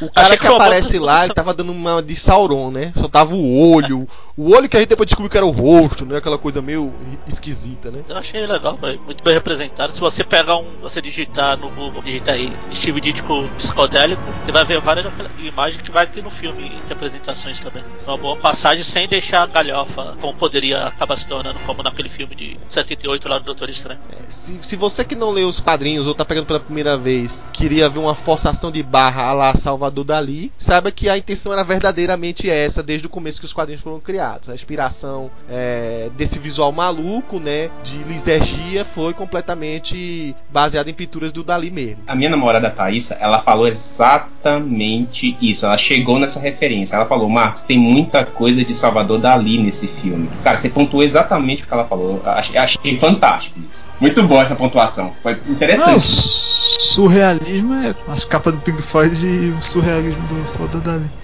É, eu gostei do, do, do, do, dos planetinhas lá. Você vê que é, o, é a forma que a gente não enxerga no mundo físico. É o espírito dos planetas interligados, assim, atravessando a, aquela energia. E é ali que o Dormammu trabalha, né? Por isso que tem aquele escudo em volta da, da Terra. Achei muito interessante aquela representação do escudo dos três escudos, né? Que agora só tem dois. É, eu interpretei que era como se fosse um, uns pontos onde os, os escudos se sustentavam, né? Uma trindade, um tripé. Um tripé onde o escudo se re, repousava, né? Ficava sustentado. E aí, como quebrou um dos tripés, ficou dois meia boca, assim, até que bastou quebrar mais um, que aí abriu as porteiras, né? Eu interpretei assim, pelo menos. Fica a dúvida se esse escudo ele também protege contra invasão de outros de outros planos, tipo o, o, o do Thor. Thor entrava e saía o hora que quisesse. É, eu acho que não. Loki. Eu acho que era uma coisa bem específica, né? É tanto que quando eles comentavam que a parte física, os, os ameaças físicas eram por conta dos Vingadores. A gente vai cuidar das ameaças multidimensionais, né? Então, como eu suponho que o Thor seja dentro dessa nossa mesma dimensão, né, em, em, outro planeta, mas em outra dimensão, então vamos interpretar que é físico. É, por aí. É... E tem muita coisa pra gente ver ainda. É que vocês já falaram aí, realmente, como alguém falou aí que eu não lembro quem foi, que eu também gostaria de ter visto mais aquela aquela passagem psicodélica lá, foi, foi muito bem feita. Minha, minha esposa ficou chocada, assim, na hora que ela, um monte de mão, parecia um monte de aranha subindo, aquele monte de mão, assim, pegando ela ficou agoniada. Eu queria ter visto mais aquilo, realmente. E, e que nem eu falei no começo, eles pegaram perfeitamente, se, se você pesquisar na internet, a, os quadrinhos do. Os, as ilustrações do Steve Ditko. Eu acostumei a vida inteira a falar Dicto, é Ditko. Inclusive, eu tô, a gente tá postando todo dia umas imagens lá de quadrinhos do, na página do, tive dicto. É, é bem isso mesmo, transpuseram a, os quadrinhos pro filme. Ficou perfeito, cara. É, vocês falaram da questão da velocidade dessa cena, uma, da, da coisa da psicodelia, daquela toda a introdução que foi apresentada ao Doutor Estranho, todas as questões das possibilidades e não possibilidades que ele acreditava ou não, que a anciã falou, cara, eu achei que foi a velocidade perfeita, sabe? Porque acho que se fosse realmente menos do que aquilo, realmente ficaria meio boring. Tanto é que teve mais ou menos um momento disso, que quando o Mordo fala assim, eu acho que tá tendo uma, parada, uma arritmia cardíaca. Aí assim, a trazer de volta, olha assim, ah não, ele aguenta mais um pouquinho, você vai de novo. e tal, assim. E, e, e, foi bacana. Eu, eu achei que ficou na, na medida, porque, cara, a questão que, que, que, eu acho que queria mostrar isso é a questão do tempo, é a questão de quanto que tinha o que mostrar para o estranho do, da imensidão da coisa, que ainda nem foi tudo que foi apresentado para ele e que com aquela velocidade, para ele entender o, o tamanho ou ele tentar imaginar o tamanho de tanta coisa que ele tinha que aprender ainda e, e então e, e em tão pouco tempo ou não entendeu? Porque a questão do tempo também você vai vendo com o passar do, do filme é, é uma coisa muito meio que volátil né então, acho que a velocidade do que foi mostrado aqui foi, para mim, eu achei perfeito, porque, igual eu falei, eu tive umas reações, eu tive umas reações muito, muito loucas, sabe? A questão da velocidade, me deu sentir realmente meu corpo tem uma hora que deu uma caída assim no, na, na, Não foi na, nenhum chá que você na... tomou com a careca de Não, não, não, não foi, não. Tanto é. Porque, igual eu falo, pra mim, eu acho que é muito mais a questão de, de sentir, ter essa sensibilidade que a questão da minha visão, né? Porque eu já fui míope com 7 graus na, na, nos olhos. E eu fiz, opera, eu fiz cirurgia laser. Então, tem, é, quando eu fiz a cirurgia, eu, é, eu meio que, te, eu tive que me readaptar ao a questão de eu sentir a percepção das coisas, né? Então, as, muitas coisas para mim é, ficaram maiores. É, a questão da profundidade das coisas, eu tive que voltar a ter aquela coisa de tipo eu estender a mão e sentir é, a distância real das coisas, assim. E, então eu acho que no meu caso, é, como eu passei por essa experiência, o filme me, me, me, me devolveu isso de novo, essa, essa sensação que eu tive lá para trás após a cirurgia, sabe? Foi tudo uma coisa muito misturada, e aquela coisa meio Akira da mãozinha criando uma outra mãozinha, criando outra mãozinha, eu falei assim, Deadpool, meu Deus do céu, batendo palmas. Essa questão de, de percepção visual, assim, que dá, dá uma traumatizada, e nas devidas proporções eu lhe entendo. Eu também gostei é, dessa dessa, de, dessa definições do, do filme sobre multiverso. Só achei um pouco assim, porque nos quadrinhos a Marvel, pelo menos, ela delimita que tem aquelas dimensões que ficam na mesma. São dimensões alternativas, mas que ficam no mesmo plano de realidade, como o microverso, a dimensão negra e tudo mais, mas que é tudo meio meia. E tem as realidades não, paralelas. Meio meia não, ela tá. É que ela não tem aquela coisa de estar tá paralela, né? A do microverso, ela tá na, naquela coisa, aquela, aquela coisa pequenininha naquele ponto, mas ela, ela, ela tem a, a, escala dela é de tamanho, né? E aí você chega nela reduzindo. O que eu quis dizer é que, por exemplo, no, pelo menos nos quadrinhos, a dimensão negra é como se existisse uma para cada realidade da Marvel. Sei lá, tanto é que por isso que existem vários Domamu, Domamus alternativos, em vez de existir só o um que sai atacando todo mundo. Se eu não me engano, o único canto na Marvel que é um único cara que é para todo mundo é aquela realidade lá do Long Shot, que é o. Não, mas que a, esqueci a o nome zona do. negativa do- também não é única pra todo Hoje, É não, a- cada, cada mundo tem sua zona negativa. Até os heróis, o herói renascem e o Ultimate tinham suas zonas negativas. Tinha, é diferente. É, todas são diferentes. Aí tem essa diferença. Mas da forma como tem esse multiverso, é, como tu falou, não humanocêntrico, o único outro lugar que eu vi isso acontecer foi no Authority do Warren Ellis, que ele também tinha dimensões e é, tinham dimensões que eram feitas de música, pra ter uma noção. Era. Tinha essas viagens malucas assim também. Isso aí foi interessante. Só fica meio maluco quando você for querer é, pensar na, na terra do MCU dentro do multiverso da Marvel. Já que, tecnicamente falando, ele tem lá uma terra, se não me, é a 199.999, se eu não tiver muito errado. Mas tirando isso, é, talvez seja só ah, o nome lá que a Anciã deu pro, pra esse conceito. Agora, quanto a esse negócio aí que tu falou, nos três templos, o grosso da galera fica, no- fica no Nepal.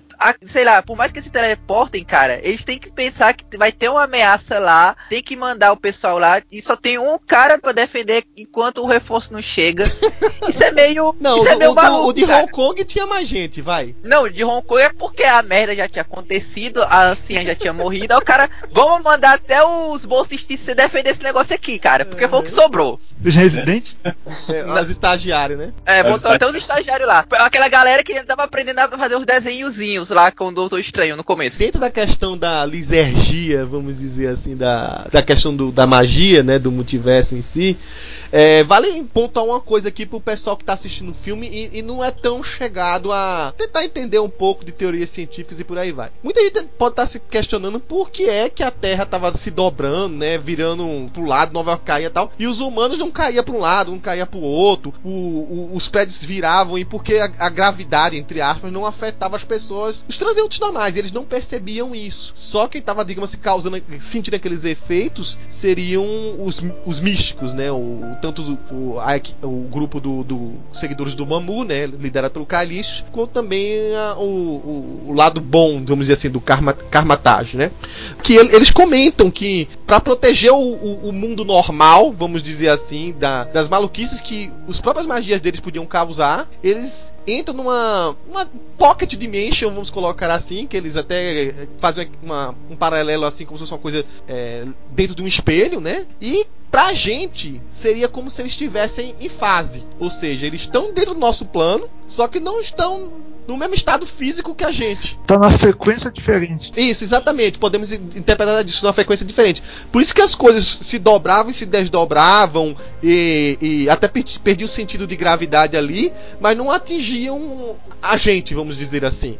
Porque foi a maneira que eles criaram de é, fazer, de você ter um código de honra, pelo menos para a bagaça que ocorreu entre eles não vai afetar o mundo comum, né? O mundo dos, dos como é que é, o Harry Potter chamava mundanos, né? Como é que é? Os trouxa, né? Os trouxas. É, algo Mas assim. na verdade a, a referência é, que ia ficar mais prática pra quem menos assiste animes é a mesma coisa do, é, do X 1999, pra quem assistiu ou leu esse- o anime ou leu esse mangá. É a mesma coisa. Ou eles vão pra uma dimensão idêntica ao nosso mundo, mas só afeta eles. É, eu, não- eu nem chamo de, de- dimensão, Paulo, para não ficar mais, mais confuso. Vamos, vou interpretar aí, como o Jeff falou, uma frequência, um, um estado de fase, um estado. Não, isso aí eles demonstram bem logo no começo, quando a, a anciã mostra pra ele, ele entra tipo naquele caleidoscópio lá.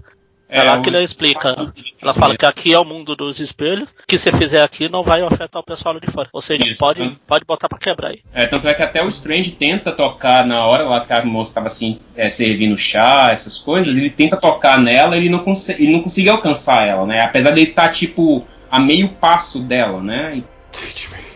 Vamos agora então sair um pouco do mundo, especificamente do Doutor Estranho, falar um pouco dos personagens coadjuvantes dele, né?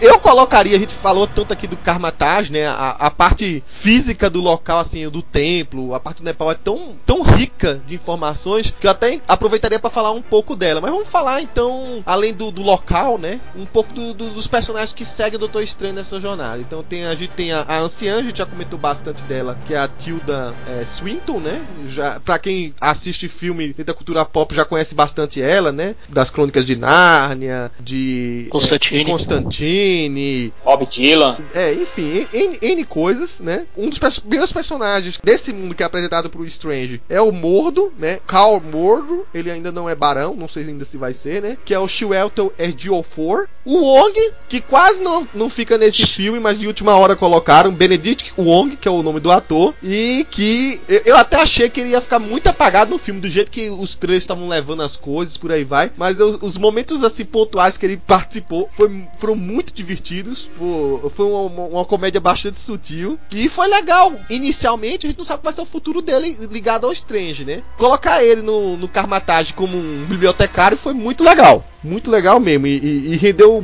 bastante coisa, né? E, e preservou o mau humor clássico dele, né? Dele às vezes tem umas certas impasses com o Strange, não é, necessariamente sendo um, um, um, cara que odeie ele, né? E, enfim, e aí do outro lado, menos místico, a gente ainda teve a Rachel McAdams, que é, vazia Christine Palmer, né? Teve no passado uma relação com ele, a coisa degringolou bastante, e aí é, eles se separaram, e mais tarde eles voltam a, a se reunir. Ele precisa muito dela quando ele é ferido, né? Ele precisa dela para salvar ele, e gera uma das cenas mais divertidas divertidas que eu já vi no cinema. Que é ela tentando salvar ele, ao mesmo tempo que tinha uma, uma guerra alucinada do, da forma astral dele, brigando com um dos seguidores do, do Dormammu, né? Também na forma astral. Cara, que negócio bem feito. A par daquela polêmica que o Calmordo não era um negro, que não fez nenhuma diferença aqui. Eu achei muito bem a, a, a, empregado ele como um estudante também do, da, da anciã e dando aquela pincelada de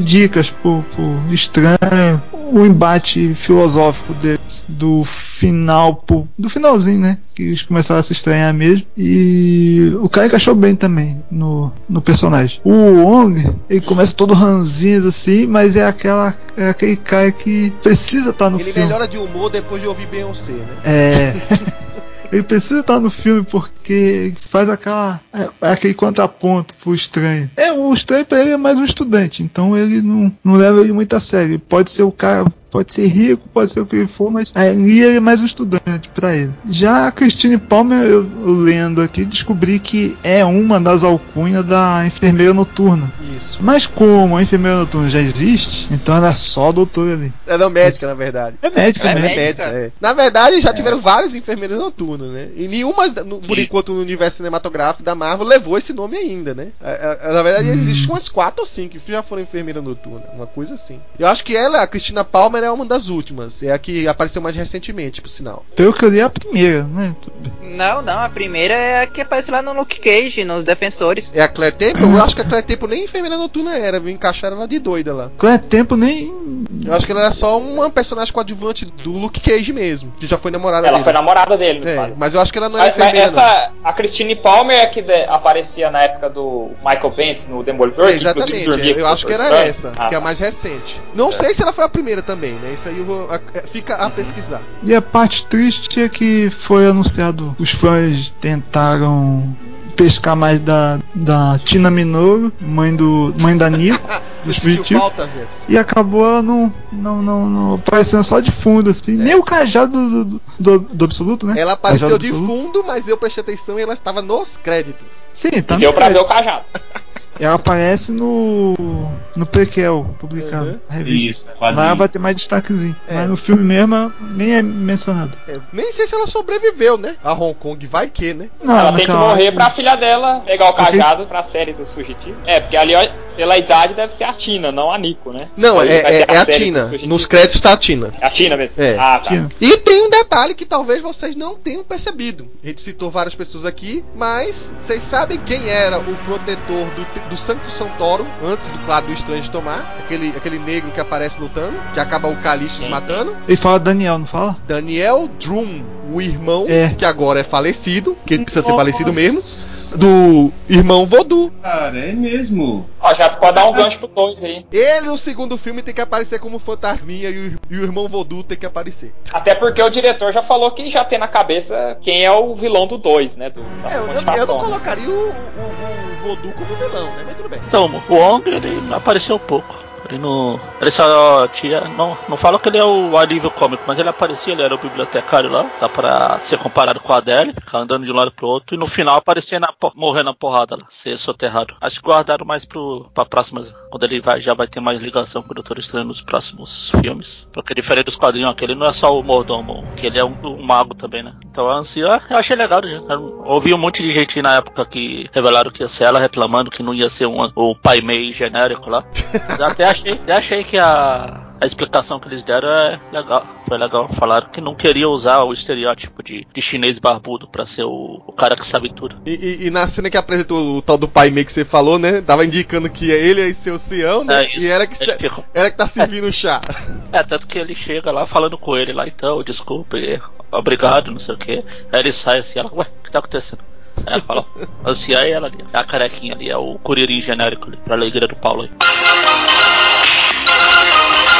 Mas eu achei, achei legal e a assim, então já tá acostumada a fazer papel assim de homem, de mulher, de criança, de genérico, de. Ela é meio camaleão. Cena que ela morre lá, ela conseguiu passar a emoção que ela queria de ah, eu sabia que ia chegar nesse momento, eu vivi só pra isso, então tchau, morri. morri, tô fora, como diria o Top Gang lá. A Christine, eu achei legal que não usaram ela só como interesse romântico. Ela teve uma utilidade na, na trama, assim. Ela é aquele ponto que o doutor, que o Stephen pode voltar pra falar, não, eu ainda sou, ainda tenho ligação com o mundo normal, assim. Não sou mais tudo magia, tudo isso. Tanto que acho que alguém comentou aí, quando ele precisa de cuidados médicos, ele não recorre aos Ocus Pocus dele lá. Ele, ele volta pra ela. Tem até uma cena legal quando ele volta, a segunda vez, quando ele leva a anciã lá. Quando ela, ele, ela ouve ele gritando, ela já fala, ah, meu Deus, lá veio ele de novo. e, e, é a única médica ali que ele confia ainda, né? É, apesar que no, na, que no final o outro amigo dele lá, o Billy, o Bick, o Dick, sei lá. É, é o, o, o Nicodemos, né? O Nick. Ah, o Nick. Ele olha para as mãos dele lá e fala, não, vai lá, Nick, você, você é capaz. Nem, nem acho que o Nick tava confiando muito, né? É, o, a gente até comentou pouco sobre o, o né? Mas ele aparece naquela Doutor Estranho, acho que é o Juramento, né? Que tá sendo republicado agora. E aparece como uma espécie de antagonista ele, mas nessa interpretação dele não chega nem aos pés, né, coitado. Ele é aquele que ele pode ser o melhor médico do hospital, só que daí para ser um Stephen Strange ainda tá. Ainda tem um pouquinho mais a estudar. E o Modo ainda não é o vilão que a gente conhece. Na verdade, quem fez o papel dele foi o Casselius, que é o Normalmente é o modo que fica querendo invocar o Dormammu. Aqui ele ele virou um purista, né? Enquanto dos quadrinhos ele passou pro lado negro. Ele foi lá pegar os poderes do outro lá de volta, porque ele, acho que já que tá todo mundo corrompido com poder, eu sou o único que consigo fazer do meu jeito. E o meu jeito é o certo. O pessoal gosta de criar polêmica, porque, por exemplo, a, o ancião nos quadrinhos é um homem, né? Aí, Mar, como, se o ancião fosse um homem no filme, a única personagem feminina ia ser a Christine Palmer, que é, tem tanta relevância na história, assim e tal. É aquela mocinha típica de, de filme de ação. Aí colocaram uma mulher para ser a anciã, que é uma personagem poderosa e tal. Que Aí é, reclamaram. É galesa, né? A, a bicha é druida. Pois é. Aí reclamaram, aí pronto, colocaram uma mulher, ó, beleza. Aí reclamaram de outro, não, mas tinha que ser um oriental, porque ela tem olhos azuis. Quer dizer, esse pessoal tá sempre, o negócio é reclamar, é o mimimi, mas de boa. Mas ela ficou muito bem no papel, porque ela, acho que até por escolher ela, já tinha feito até o Bob Dylan, ela, é, ela tem uma aparência meio andrógena, assim, ela, ela É plástica, além de andrógena, é. ela parecia até ser oriental no filme, cara, me confundiu completamente. Pois é, ela não tem um, assim, você não bate assim, ah, é uma mulher, ela, ela, ela é, é muito particular, assim, a aparência dela. Eu vou ser sincero, com, vou ser sincero contigo. A única razão pela qual tem aquela cena dela falando que ela é galesa era a Marvel Studios gritando assim, voz alta: Pelo amor de Deus, China, não censure o meu filme. Ela não é tibetana, pelo amor de Deus, eu juro. É só isso.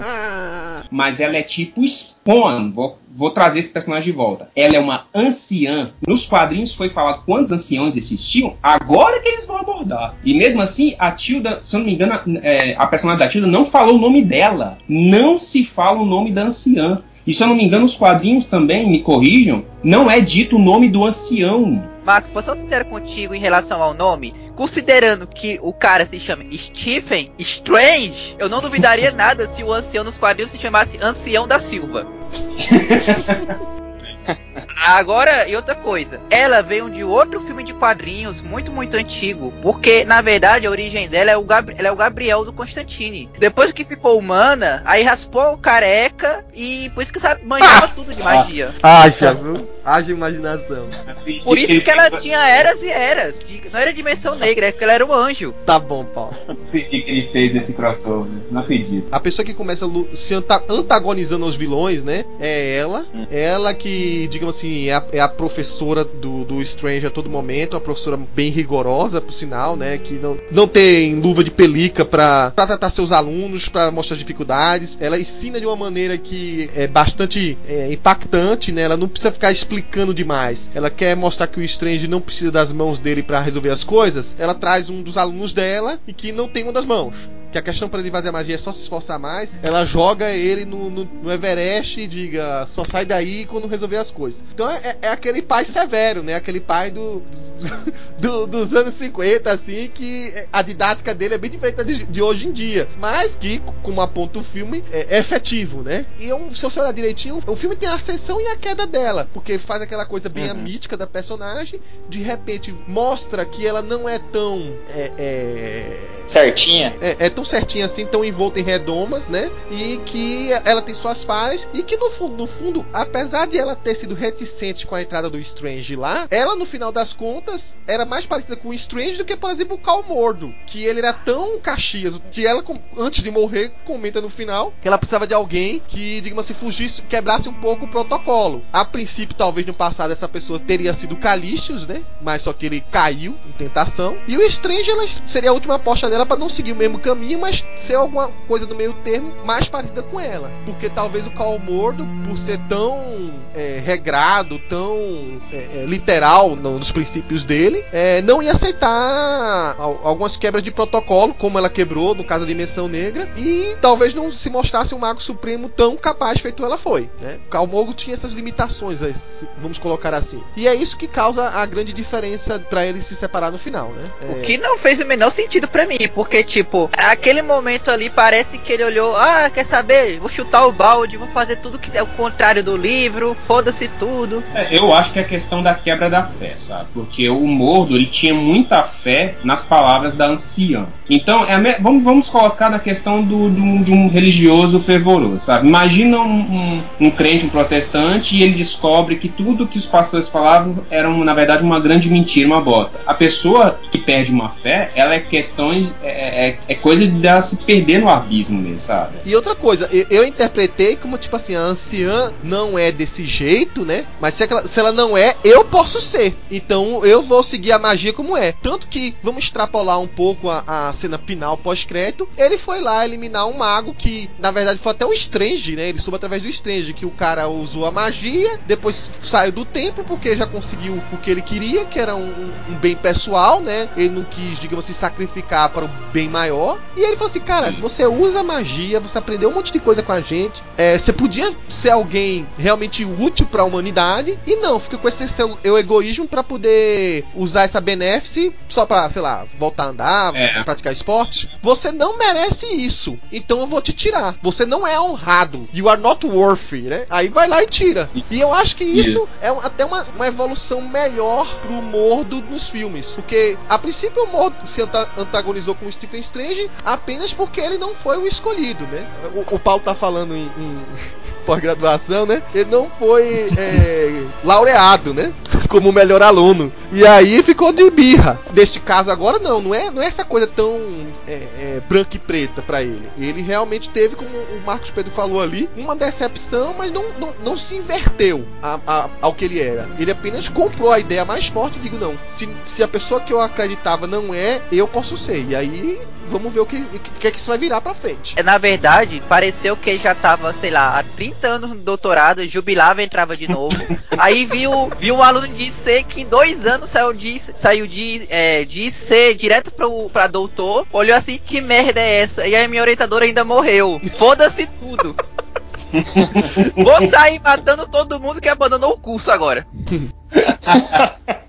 o, o Ong, né, é, é, é, o alívio cômico, e aí a gente que ficou numa dúvida, eu e minha esposa, que a gente ficou num debate importantíssimo, assim, porque teve uma hora lá que é, o Strange no começo lá na biblioteca fez uma gracinha, ele não achou graça, né, porque ele falou, né, o Strange, não, é porque todo mundo ria das minhas piadas, aí ele, é, porque você era o chefe, né, aí no fim o, aí no fim o Ong finalmente ri da piadinha do Strange. A gente ficou na dúvida que se ele riu porque ele achou graça ou porque ele já tá sentindo que ele vai ser o Mago Supremo, o chefão da universidade. É, bem, bem lembrado, Eduardo. Eu, eu também achei a, a, a, risada dele meio é, forçadinha, meio For, atrasada. É, né? eu acho que ele tá. Eu, na verdade, eu tô mais naquela situação do tipo: ele, ele entendeu uma piada, mas a pessoa que contou a piada não era pra ser uma piada, sabe? Então ele mas, riu de uma piada que não era uma né? piada. Então não, então a piada era o Steve, né?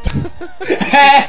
Ou isso. Ele vivia naquele mundo dele fechado que, eu, a princípio, né? Do jeito que tava colocando a piada lá, ele não conhecia nenhuma pessoa da cultura pop atual. É tanto que ele foi atrás de que era B.O.C., comprou, sei lá, o CD, alguma coisa, ficou ouvindo os fones de ouvido pra entender a piada, né? Na, na verdade, na verdade, eu fiquei com essa dúvida de ouvir o Galinha. Se ele, se ele já tinha ouvido B.O.C. antes, eu só fui ouvir depois. É, eu, porque, eu fiquei na segunda. É, não, eu, eu já tava imaginando que, tipo, ele fazia aquela cara de bunda porque o Steve era aquele aluno novo chato que ficava lá, ei, eu quero esses cinco livros aqui. Parecia que nunca lia, porque chegava todo dia com cinco livros diferentes. Ah, você lê sânscrito? Não, uso o Google Translator. Deve dar um trabalho.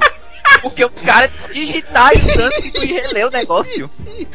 E outra coisa, é dentro dessa, dessas cenas da biblioteca, as cenas da biblioteca eram fenomenais. Ele, ele roubando o livro, usando o portal quando aprendeu, ele usando a projeção astral para ler, ler mesmo enquanto dormia. Cara, isso rendeu cenas hilárias, né? E foi, foi uma maneira de pegar cada estilo de magia diferente, reinterpretar ela pra uma maneira de fazer uma piada e ficou muito curioso, ficou muito bom. Acho que uma coisa, um ponto que vocês estavam falando, essa questão do, do humor, é o que muita gente eu tava vendo, tava ainda reclamando, né? Ah, o filme ainda é o filminho com humor, com, com piada fora de tom. Caramba, mano vá assistir Seinfeld, vá assistir Monty Python. Eu, assim, eu assisti muito pouca coisa de Monty Python, mas para quem já assistiu comédia britânica, man, isso, o, o, que, o que foi acontecendo no Strange é comédia britânica, sabe? É aquela comédia pontual, é aquela coisa que você não tá, você que é muito acostumado com comédia americana, norte-americana, que a coisa é atropelada, para mim, tá? Eu, isso é verdadeira comédia, é aquela coisa que você até na conversa, você solta. Isso é um ponto de diferença entre o Robert Downey Jr. e ele. Eu quero até ver o que vai acontecer com os dois juntos. Porque você vê que a, a piada do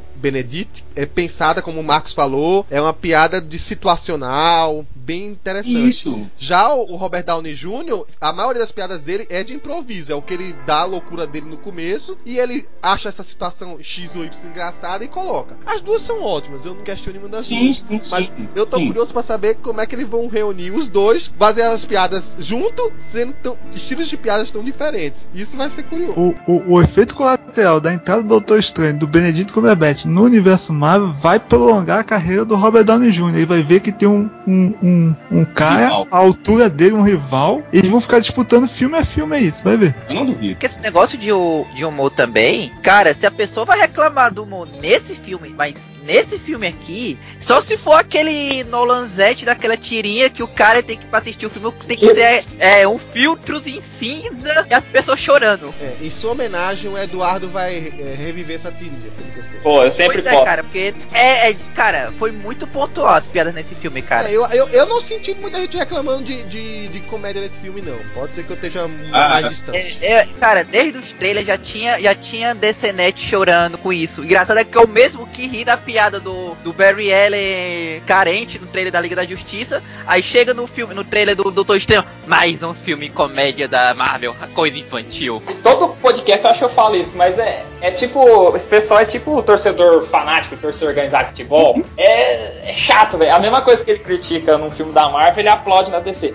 Mais alguma coisa? Podem falar de cenas em particulares, tá? Ninguém, ninguém vai falar da, da, do diabo da cena que eu falei, não, da, da do plano astral. Do hospital? Do, é, do hospital. Ah, foi bom, foi bem meio, foi meio ghost, assim, foi muito bom. Ela, ela operando o cara e vendo a, entre aspas, a alma dele, assim, ao mesmo tempo. Uma das melhores cenas, realmente. É, eu, eu, eu verdade, E ainda acho... no pitaco. É, o cara ajudando a operar ele mesmo. É, na é. verdade, eu olhei assim, aquilo ali também mostra um pouco do egocentrismo do cara, porque isso é, é foi quase Sheldon A mulher salvou na vida dele e ainda assim ele tem que dar pitaco. Não, você tá errando. Não, é mais embaixo. Agora não é imagina assim, né? Ela tá lá, ela tá lá costurando um cara, alguma coisa desse tipo. Aí aparece met- um, um fantasma, metade do corpo pra fora, a outra metade era, sei lá, uns espelhos quebrados, olhando assim, né? Encarando a cirurgia. Não, vem mais pra esquerda. Não vai mais pra direita. Agora, uma coisa que eu achei interessante, que eu queria colocar uma pergunta. Como que a eletricidade interfere na magia dele? Não, ele interferiu. Ele deu, de alguma maneira. Interferiu. Eles Ele deu- interpretaram. deu Olha push só, de dele. alguma maneira eles interpretaram, fizeram a- a- o paralelo, né? Que é aquela, aquele paralelo eni- enigmático que a gente fala que o cara sempre volta da mesa de operações depois de um RCP, é. Sempre volta depois de um, de um choque daqueles de RCP, né? E. E é- é- isso se torna clássico, digamos assim, para várias questões de, de, de filmes relacionados a médico, por aí vai. Aquela coisa de, ah, o cara tá voltando, aí leva um choque e a alma do cara começa a, a sair daquele canto e é puxada pra lá. Aí deu, deu digamos assim, margem para que o choque que ele sentia era sentido na, no espectro dele astral, né? Então meio que Ele canalizava. é, canalizava. E quando ele segurou o cara, é feita aquela brincadeirinha que, sacana que o pessoal faz, né? Que é dar o choque no amigo, você bota o dedinho no cantinho e segura, e segura a mão dele. O último é que sente o choque, né? Então foi, eu, Nossa, eu entendi brincadeira, não isso. essa brincadeira. É aquela brincadeira nada sadia, né? Não faça esse caso, Ah. crianças. Apesar que é o seguinte, porque é aquela coisa, né? Mas tudo bem, é, é, é é igual a gente falou lá no início, né? Magia você realmente não procura explicações, ou você aceita ou você aceita, né? Mas eu achei interessante isso, porque a quando ele tomou aquele choque, ele sentiu que ele tomou tipo um boost na, no- no- na aura dele e que meio que repeliu ao, o outro o, o espírito lá que tava atacando ele, né? Que é o do ferro do Caecilius. Aí ele meio, meio que já raciocinou rápido. Velho, dobra essa energia e repete esse negócio. No Justiceiro 2099 é falado que o- o espírito é uma forma de energia eletromagnética. Tá aí a explicação. Ah, lá vai, lá vai já está longe. Mas pra mim, a cena do dessa do plano astral, essa luta do plano astral especificamente, do, do Doutor Estranho com um dos, um dos seguidores do Amamu, né? Uma das melhores, assim. Sim, não. Deixou a coitada da médica ainda esclerosada, né? Porque quando ele foi embora lá do hospital, a vassoura caiu ela soltou um grito. Não, ela ficou traumatizada, né? E sempre chegava um paciente novo.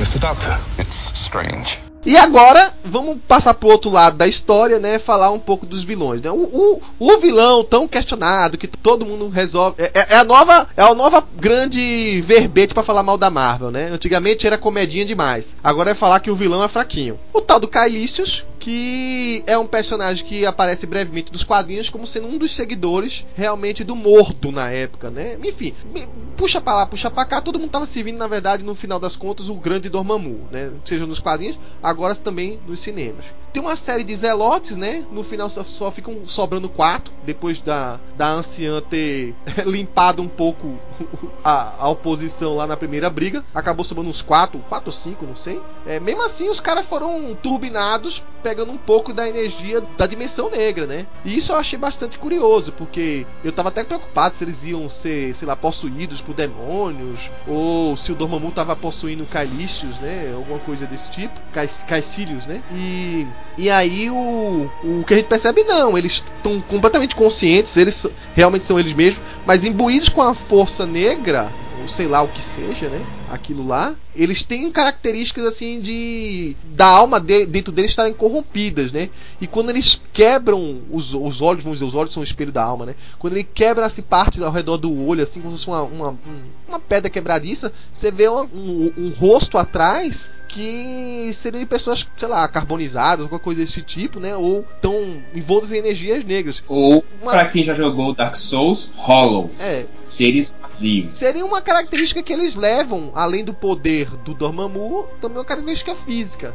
Eu achei muito sutil isso aí. E lá pro final, né? A gente não vai falar da grande cena final, né? Uma das mais fabulosas que eu já vi no cinema. Mas também teve o visual do Dormammu. Não foi um fósforo pegando fogo, mas eles é, priorizaram algumas partes características dele. Por exemplo, eles de alguma maneira deixaram aquele tracejado que o Steve Ditko deu pra ele, né? No rosto dele. Deixou o bicho fora de proporções, né? Ele até então, até onde a gente viu, não tinha corpo físico. E pra quem não sabe, né? é, acho que foi o, o Magari que comentou. A parte inter- de interpretação visual, né, corporal do personagem, quem fez foi o próprio Benedict. E aí depois deram a voz para ele de um ator inglês que eu não, realmente não sei o nome. Não, mas é, eu, eu, li que foi a voz também do Benedict. Não, bem falaram, o, o segundo diretor ele chamou outro cara aí. Ué, eu li. E outra é coisa, de qualquer modo, a, a, vo é. a, voz foi trabalhada no computador, né? Ela foi deformada. É, foi distorcida. Então não dá pra saber. Essa Vai que o diretor tava é jogando um verde aí, né? Essa informação para mim é nova. Então quer dizer que o, que o Dormammu é o Benedict também? É o Benedict. É. Uou. Ele que pediu para fazer. É, segundo o diretor, nas palavras do diretor, né? Ninguém conheceria melhor o, o mal que o Doutor Estranho enfrentava do que o Benedict. Então, eu achei legal, tal, coloquei.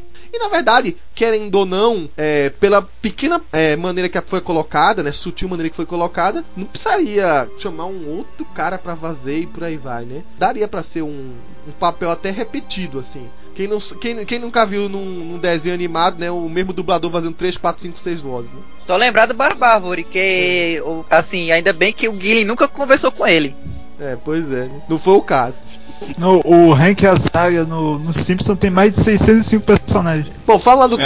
Aí. Fala aí. Calixtos, Elotes, do Mamu? A Dimensão Negra eu achei legal como foi caracterizado. É bem ameaçador mesmo. Apesar que tem uma cara gigante e qualquer coisa fica ameaçador. O, o, os, os Tomes Belotti aqui, não, nem cago nem cheiro. Eles só só pra ter porrada, pra aparecer, pra ficar jogando bombril pra todo lado de fogo lá. Agora o Casselius é caiu no mesmo problema que tem os filmes do Marvel Studios. São os vilões subaproveitados. Ele tinha potencial e acabou ficando de lado, ficou aquele genérico ali. O próprio o Mads Max Kelly, não, o Hannibal lá. Ele tem o que? Seis frases durante o filme todo. E no final, ainda tudo que ele faz, volta no tempo e não serve pra nada. Só serve pra ferrar ele, que ele é sugado pelo Dormammu lá, pra ficar brincando lá. Achei ele bem mais um vilão meia boca da, da Marvel. Pior que tava lá, mais pra ser o vilão pra ficar enrolando o tempo enquanto o Dormammu Dormammu não aparece e para disfarçar que o Dormammu ia estar tá no filme, porque os trailers conseguiram esconder isso dos quadrinhos. Eu não achei assim, vou ser sério, não achei ele lá muito muito relevante não. Pareceu só o, aquele capanga chefe genérico mesmo, pra apanhar enquanto não aparece o, o chefão final. Da, daqui a pouco eu faço um comentário sobre, sobre essa questão toda, dessa, dessa, desse away que o pessoal tá é. fazendo. Não, aí os outros também estavam lá mesmo só pra apanhar ou pra morrer. A única coisa mais assim que teve de um desses vilões foi porque foi o primeiro. Acho que foi um dos primeiros vilões, é, heróis da Marvel, que fizeram questionamento sobre assassinato. Que foi o doutor. O, quando o cara lá. O, quando o, o Doutor Estranho matou lá o, um dos capangas, ele olhou assim, não, não quero isso pra mim, eu não sou assassino, mimimi, mamamamamó. Porque, assim, acostumado a, sei lá, Homem de Ferro 3, os heróis da Marvel matar fazendo piada tipo, vou matar você primeiro, você depois, você depois. Ou seja, pelo menos isso aí até, por assim dizer, lembrou um pouco os quadrinhos. O pessoal lembrou, ah, matar não é uma piada. É, ele, ele, até professa que sendo médico, ele tava. Ele foi criado, ele foi estudou para fazer o oposto, né? Aí alguém, acho que foi até o Barão Morto que fala. Você tá falando isso pelo, pelo cara que morreu ou pra se proteger? para proteger sua, sua, sua imagem? Coisa assim. E o Dormammu é aquele negócio, tipo, teve gente que eu vi reclamando que ele apareceu só pra ser zoado, mas cara, depois do, da, daquela menina dos defensores, e que quando o Doutor Estranho chega pro Bruce Banner, Banner, eu preciso da sua ajuda, uma ameaça vai destruir a Terra. Meu Deus, que ameaça. Dormammu, ah, esse cara de novo, foda-se, ele sempre fracassa. O cara não tem mais moral nenhuma, cara. Ele é um palito de fósforo gigantesco. No filme, foi até legal que eles fizeram. Parecia. As rachuras do, do Mamu pareciam quase persianas. E vocês via o fogo quase uma forma meio. Era quase como se fossem as asas do Balrog. Você tava lá, mas não tava ao mesmo tempo. Ficou uma coisa bem ambígua. Isso, é. O visual dele ficou é. muito bom. É, ficou o, muito o bom. fogo, porque... além de não ser um fogo mesmo, né? Ele mudou de cor tal, não sei o que é, é, é, a gente pode interpretar que era uma energia, enfim. Eles deram uma mexida ali que fico, não ficou tão batido, né? Ia ser só mais um motoqueiro fantasma, né? Convenhamos. Na verdade, eu ia dizer que ia ser só mais um diabão genérico, porque a Marvel tem uns 50 diabões genéricos. Tem ele, tem o Surtu, tem o Mephisto, é. ou então uma, um pato de fósforo ambulante, como as, muitas vezes é desenhado nos quadrinhos. Então, foi uma solução visual muito boa pro personagem. E vamos ser sinceros que, tipo, o cara realmente foi trollado. Mas, um, outra coisa, apesar dele ser um vilão maligno e tudo mais, ele tem um senso de honra, porque ele cumpriu lá a barganha do cara. Porque, Até onde porque eu se eu sei, fosse, né? não, não, porque se eu fosse o vilão, no momento que o cara desfez o loop, pá, no cara.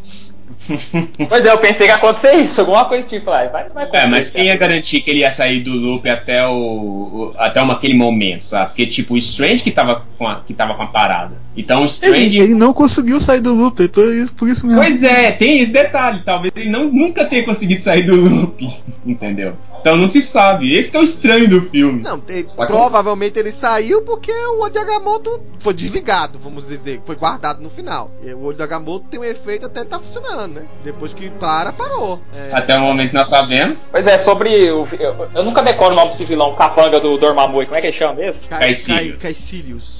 Isso. Ele, antes de estrear o filme, o próprio diretor tinha falado que ele era bem um vilão. Não é aquele vilão tradicional Isso. que quer dominar o mundo. Ele é meio que. Ele é um cara que acredita no lado do Dormammu. Ele é um seguidor do Dormammu, né? Tipo, ele não é pra falar que ele é um vilão quer dominar o mundo, não sei o que. Aí outra das críticas, outras críticas que tem em relação a, além do fato de falam que os vilões da Marvel são fracos no, no, cinema, não sei o que. O pessoal tava comentando muito que todo filme da Marvel eles simplesmente pegam, fazem um vilão que é igual ao herói, tipo o Homem de Ferro, no 1, por exemplo, é um outro cara com armadura. Aí o Thor tem o irmão dele que é um deus também. O Homem Formiga, um cara que também tem uma armadura que encolhe e aumenta de tamanho e tal. Mas aí eu vi uma explicação que tem lógica. Principalmente em, em, no primeiro filme de um herói, tipo, não tem muita lógica você pegar um filme, por exemplo, do Doutor Estranho que é mais ambientado nesse universo de magia, você inserir, por exemplo, um vilão, se fosse o caso, por exemplo, o Ultron, por exemplo, que é totalmente tecnológico, ou no filme do Tony Stark, do primeiro Homem de Ferro, jogar um vilão místico. Tem que ser mais ou menos similar ao herói, principalmente no primeiro filme. Não, aí já ia ser atos de vingança. Pois é. Ia trocar, né? Vai, vai, que é pra fase 5 isso aí. Isso. Pois é, em filme solo, cê, não tem jeito, tem que ser um vilão meio similar ao herói. E que acho que foi o Kevin Feige que falou isso, ele falou o seguinte, cara, muitas vezes você quer explorar a gama de poderes do personagem. Então só tem lógica você trabalhar os poderes do Homem-Formiga se você trabalhar um pouco dessa relação dele diminuir os, de os dois personagens diminuírem de tamanho, o confronto Isso. ocorrendo na lente macro e por aí vai. Se não, vamos, vamos colocar assim: seria o Homem-Formiga contra o Cabeça de Ovo. Que merda, tipo, o que, que você tá trabalhando dos poderes dele aí? Nada, sabe? A, a, é. o pessoal esquece às vezes que a história não é o, aquele beabá dos quadrinhos, né? Você tem que levar para um público que nunca viu aquela, aquele tema e explorar ao máximo isso pro público. É, ué, é a primeira vez que. Não, não, não. Agora não. Só, só um momento, eu posso fazer só um pequeno comentário? É engraçado que as mesmas pessoas que reclamam disso são as mesmas que ficam implorando para que o vilão do Homem-Aranha no filme seja o Venom. é, eu já eu gostei da atuação do. Vou falar pelo, lado da atuação do Matt Mikkelsen. Merece, né? O cara é foda Porque o cara é um. O cara tem é uma reputação a zelar e tudo. Então, é, então, e tem uma cena que ele, ele tem um tempo de tela. Tem um tempo de tela reservado para ele. E aí ele chega a sair lágrima dos olhos dele, da crença dele que ele acredita naquilo e quer salvar o mundo pela visão dele. Ou pelo que o Dormammu mostrou para ele. Tanto que ele leva ele até o final. O pessoal só quer ver o, o, a criação do vilão, a interpretação do vilão, baseado tipo assim, ah, o vilão é fodão, ele solta poder pra caralho, ele faz as cacetas a quatro, vira do avesso, o quê? Cara, veja como vocês estão falando aí, a questão de, dele trabalhar a, a, a, crença dele. Não foi nada assim bitolado, como a gente via na questão dos elfos negros, sabe? Que a gente pode fazer até um paralelo que eles têm o mesmo modus operandi, vai, de querer destruir o mundo para criar, para vir uma coisa melhor, para vir um, um, um, nada, não sei o que. E o Domamu é uma, seria, digamos assim, acabar com a, com a morte, né? E, e o Domamu ter tudo eterno, né? Ter eterno dentro do domínio dele, né? Sob, a batuta dele, sob o comando dele. Ele, se, se ele consegue te vender isso bem, as, as pequenas é, interações que ele teve com o Doutor Estranho, dele é, ser um, um, cara que é, digamos assim, não, não, convive muito no mundo dos trouxas, né? Dos mudanos, dos normais. E aí, quando o Doutor Estranho faz uma piada, ou faz aquela, aquela coisinha do me chame de doutor, né? Aí o cara fala, sim, senhor doutor. Não, doutor estranho, tal, não sei o quê. Que, que é bacana. E, e, e, se isso te vendeu bem, não ficou forçado, faz parte de uma boa caracterização do vilão, sabe? E, como vocês falaram aí, ele, ele tá lá não é pra só ser uma grande antagonização dos personagens. Né? Na verdade, se você olhar direitinho, o grande antagonista do filme é a dimensão negra como um todo São as pessoas que seguem ela, são o líder das pessoas que seguem ela e o cara que manda na porra toda lá, que é o Dormammu. Então interpreta isso como um vilão só e você vai ver que a, a coisa muda de figura. O paralelo que eu faço é basicamente o seguinte: ninguém questiona a porra do Sauron e o Senhor dos Anéis, né? Ninguém fala, porra, esses cavaleiros da. que seguidor de Sauron aí no começo do filme, não fala nada, não interpreta nada, os, os cavaleiros que morreu facilzinho, né? E, porra, o Sauron só apareceu lá no final e ficou só olhando com aquela olho dele gigante, fez porra nenhuma. Fa não aparece. Faz o paralelo aí de Senhor dos Anéis. Sauron e os Cavaleiros do Espectro lá, sei lá como chama aquela porra. E, e os seguidores de, de Dormammu com Dormammu, você vai encontrar um paralelo perfeito. E que, e que quando é com, com o Senhor dos Anéis, ninguém questiona esses mesmos problemas, né? Porque não são problemas. Oh, o que, mas o que é Senhor dos Anéis perto da Marvel? Se vocês separarem, os filmes que envolvem as joias, todos os filmes têm conceito nas joias. No caso da questão do tempo, é, é, que foi o Doutor Estranho, que a gente viu que é a joia do tempo, já, já tô falando. Se você reparar, é, é a fé da pessoa é motivada pelo tempo mesmo. Quando você descobre uma coisa em que acredita, aquela sua crença dura enquanto você viver, entendeu? O antagonismo disso é a falta do tempo. E é o que é o Dormammu, sabe? É a ausência do tempo, ou seja, é a ausência de tudo, de tudo aquilo que a pessoa acreditava que poderia ter um fim, entendeu? Então, é, acho que o filme realmente viajou muito nisso. E acho que isso, isso que a, que a, que a que é o curioso do, do, desse vilão que foi muito bem construído e muito bem escrito, né? O Caecilius, é, nessa questão dele ser a pessoa que até ele mesmo antagoniza é, essa, essa, essa questão da crença, porque ele acredita no Dormammu. Só que o Dormammu quer acabar com o tempo, quer acabar com essa coisa do tipo, as pessoas não, não, não precisam, se, não precisam se depender da, do tempo entendeu? Elas podem ter o que elas quiserem no, no momento que elas, que elas quiserem, sabe? O filme trabalha muito isso, assim, eu achei isso fantástico.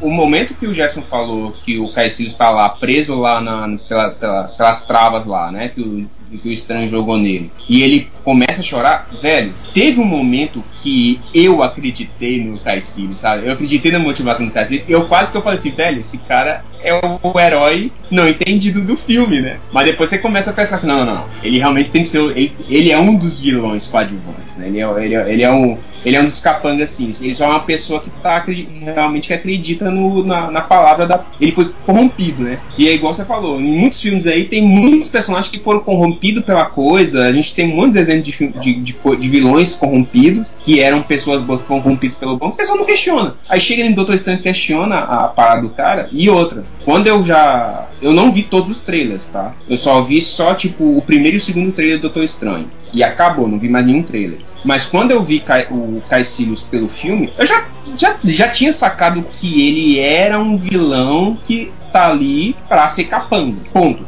Ele tava muito bem escrito. Mesmo ele sendo um capanga ou um líder dos capangas, né? Cara, ele teve uma atuação, como eu falei, de início de, de, de, de, se impor moralmente é, como uma grande ameaça para pelo menos pô, o cara encarou a Cian várias vezes ali. Ele deixou o próprio Doutor Strange e o Mordo em dúvida. Teve essa, essas cenas que trabalhou bastante a, a, interpretação do personagem. Então não foi uma coisinha tipo assim ah então. ele, ele é apenas um, um, carinha lá que vai lutar foda pra cacete em alguns momentos e acabou. Ele teve várias participações importantes. Cara eu, eu, eu, eu tô vazio, eu tô ignorando essas questões de ah, vilão da Marvel é bobinho, como eu tô ignorando agora o povo que reclamava de comedinha, cara. Tô ignorando pra caramba. Pois é, eu realmente também já, já tô colocando isso de lado, sabe? Eu acho que a grande questão é, a Marvel cresceu com esse filme Doutor Estranho, sabe? Acho que a gente tá vendo realmente, assim, o sinal do, do, do ápice das ideias da, realmente da Marvel, sabe? E esse personagem do Caecilius realmente mostrou isso, sabe? Porque naquele momento do diálogo do, do Caecilius, eu tava me convencendo que o Caecilius era, era como se fosse o herói não, não, não compreendido, sabe? Mas não é isso. Ele realmente, ele, ele é, um, é um personagem que foi corrompido, ele acredita, ele acredita que ele tá fazendo a coisa certa, mas porém pelos métodos errados.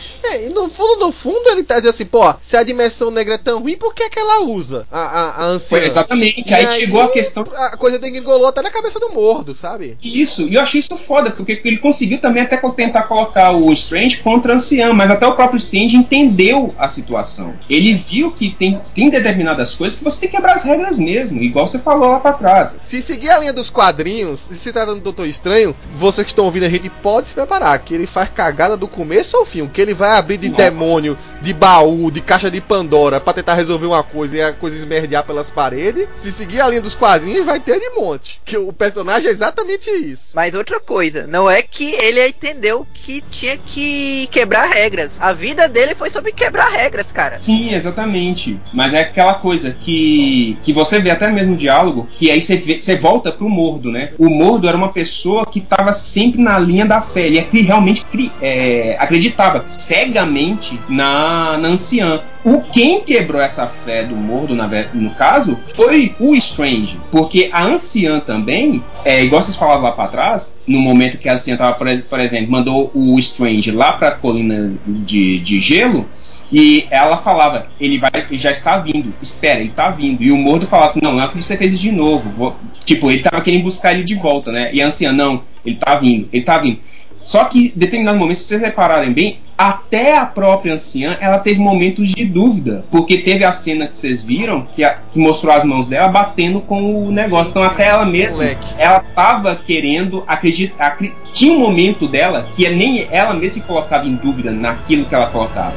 Então acredito que até a própria anciã ela tinha um papel a desenvolver de fazer as pessoas acreditarem naquilo que ela presenciava, entendeu? Então ela via no Strange também a questão do tipo, se ela realmente íntima, é, sutilmente ela quebrava as regras para poder manter uma ordem, então o Strange ele era um oposto, ele quebrava a, a, as regras não é para manter a ordem, mas para manter aquela coisa do tipo, realmente eu estou fazendo certo, mas eu não preciso ir tão além e nem tão a fundo. Eu posso manter uma, uma, um certo, certo mediano ali, sabe? Possibility. Por mais que a equipe do o diretor e a sua equipe tentou esconder, né? É, a gente já foi pro filme sabendo quem, o que era o olho do Agamotto. Não tinha como, né?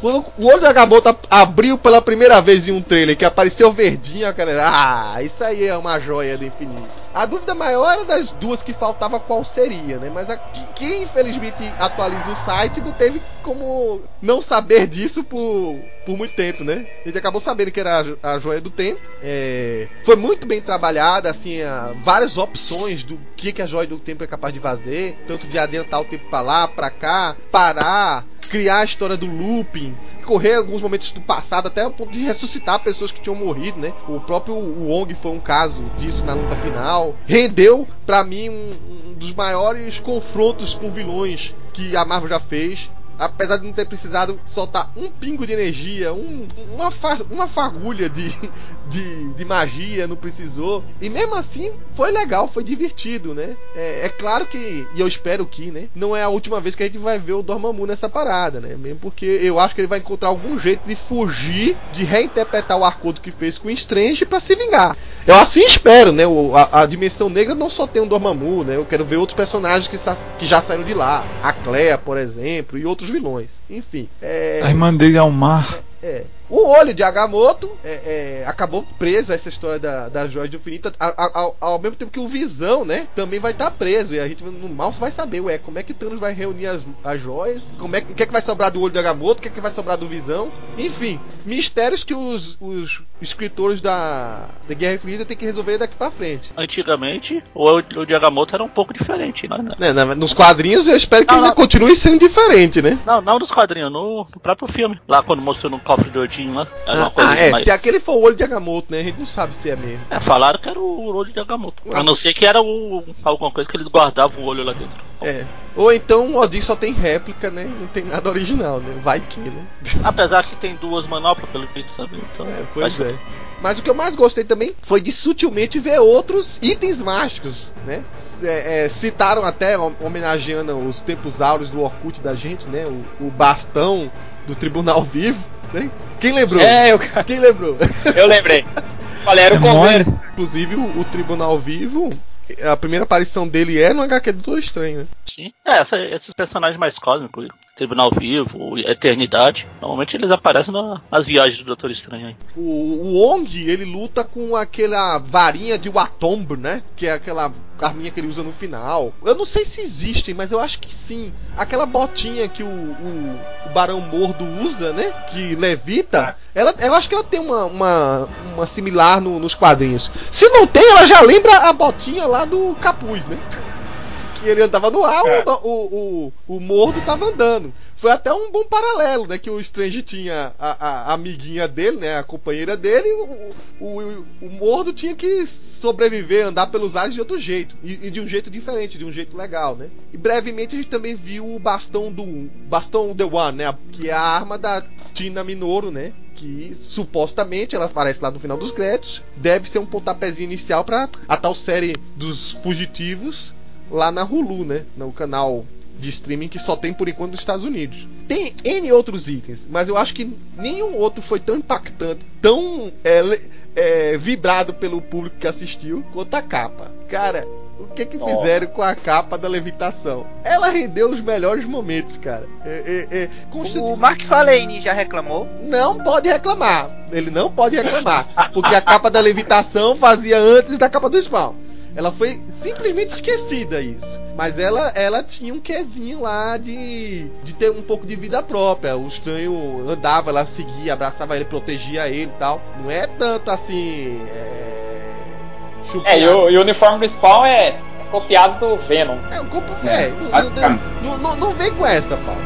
Em, em, todo caso, é legal. Tipo, o, o, acho que foi o Paulo que falou sobre o tapete do Aladdin. Eu vi outra pessoa dizendo que parecia a, a vassoura do Mickey em fantasia. E sim, você vai encontrar N pessoas fazendo referências, porque ela, ela lembra muito aqueles objetos mágicos inanimados que ganham, sem precisar falar nada, ganham vida de tal forma e, e, e interpretam é, de uma forma como se fosse um cinema mudo, né? Algumas ações que fica perfeito, cara. É, eu acho que é, aquela personagem lá do, do Invencíveis lá, a é, a doutora Edna, né? É, é, é, ela calou a boca, né? Dessa vez ela não pode falar sem capas, né? Tem personalidade, ela sabe mais magia que o cara, porque o cara querendo pegar o machado e ela achando lá o item mágico melhor. Ele sabia lutar melhor que ele ainda por cima. Ela certeza que ela sabia mais que ele. Ela tava ali, ela morava ali.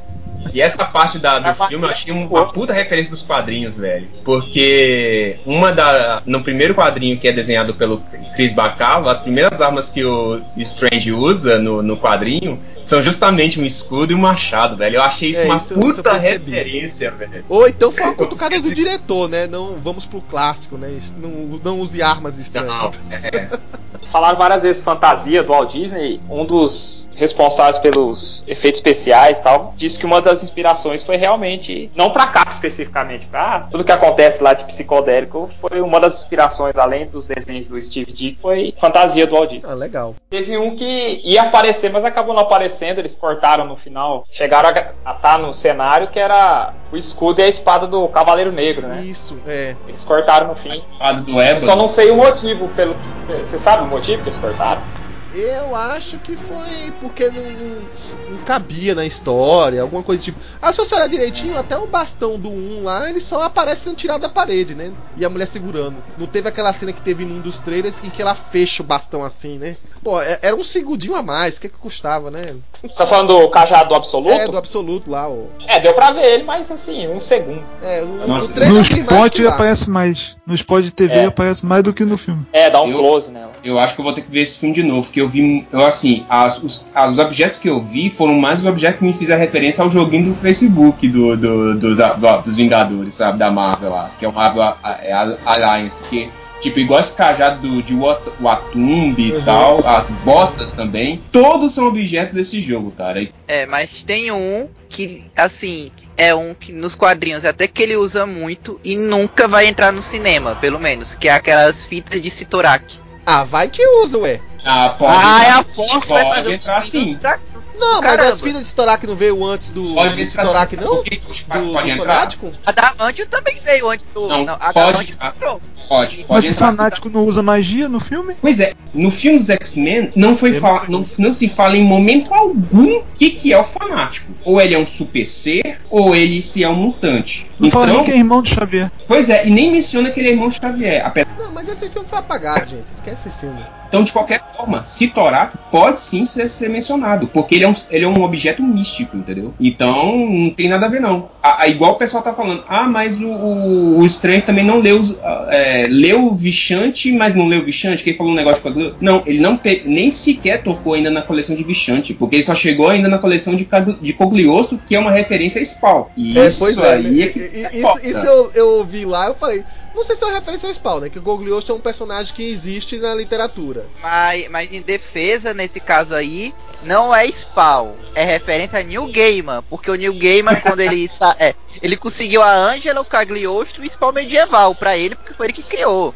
Sim, É verdade. Agora é válido. é verdade. É, Mas É verdade, é da Marvel. é Sim, da é da Marvel. Marvel, é mesmo. Mas Ele vendeu o Cagliostro pra Marvel, entendeu? Sim, sim. Naquele, naquele rolo do Miracle Man, entrou, foi pra Marvel, a Ângelo, Sim. Cagliostro. É? Exatamente. Foi, os personagens. Agora- esses personagens foram. Só não falaram foi o do- Spawn medieval. Do Só não foi É. o Spawn medieval mesmo, porque o Spawn já tem no, no, no quadrinho. Então tem, teve. e é, pode ter um problema. Mas com certeza. É, o Cogliostro a- e a Angela e todos os personagens que ele criou no universo de Spawn foi pra Marvel. Tanto é que tá tendo um boato de que talvez o Cogliostro apareça no 616 na nova série do Venom. Do Venom, exatamente. Ah, porque tem um, então, um mendigo já, lá. já adiantou-se no cinema. Sim, sim, exatamente. Mas, isso, é, caralho. vocês falaram do Vichante aí. Se eu fosse reclamar de uma única coisa nessa adaptação, mas eu entendi, porque a- a- assim como a Marvel Quadrinhos nunca quis muito tocar na, na- na parte divina da coisa e tal. Os cinemas não, acho que não quis tocar nesse terreno é, perigoso de falar de entidades místicas, né, de- e com caráter divino nos cinemas para não deixar o negócio mais complicado, né, até, até por termos de aceitação do público ou talvez até de encaixar no universo Marvel expandido nos cinemas, né? Mas eu queria que tivesse um, um quesinho de do Vichante ali. Dele fa- deles falarem de Agamotto não apenas como ah, o objeto de Agamotto, que é isso, foda-se, mas de ser também um Agamotto que é uma entidade mística, uma das, das entidades místicas que faz parte da Trindade, assim como o Rogoth e a Oshur, né? Eu sei que não- quase não vai ter espaço para isso, mas o que eu queria é, é, sei lá, de alguma maneira, não, falou na- em Thor de al- algumas curiosidades do, da mitologia nórdica, dá um, um momento lá em que a, a anciã vai ensinar lá e cita eles três, né? Afinal, assim, a, a, pra quem não sabe, né, a premissa do Vichante é uma coisa que a gente já brincou aqui at- até no Inominato, né? O Paulo tava lá, que bebe até da, da ideia da responsabilidade do Homem-Aranha, né? Mesmo, a primeira lei do Vichante, o Dicto e o Stan Lee é, colocaram como sendo a premissa que move o Homem-Aranha até hoje, né? A primeira lei é: com grandes poderes vem também grandes responsabilidades. Cara, eu não acredito nisso, cara. Eles perderam a chance de botar o Ben Parker morrendo em Nova York. Pronto! Pô, tá vendo, Paulo? Podia botar ele lá no templo correndo, né? Não precisava matar ele no filme do Areia, já morria no Doutor Estranho. Pra- pra Aí quem não, não- no tempo. Pra quem tá viajando na maionese e que saber as teorias malucas da gente de que o, o, o tio Ben já foi um, um potencial discípulo pra ser o Mago Supremo, ouça nosso podcast do- dos 50 anos do Doutor Estranho, tá? Você vai lá saber. Vixe, A- altas eu vou ter que teorias. ouvir. Poxa, cara, eles já tinham matado o Daniel Drum e a mãe lá da, da menina, a Tina. Só faltava.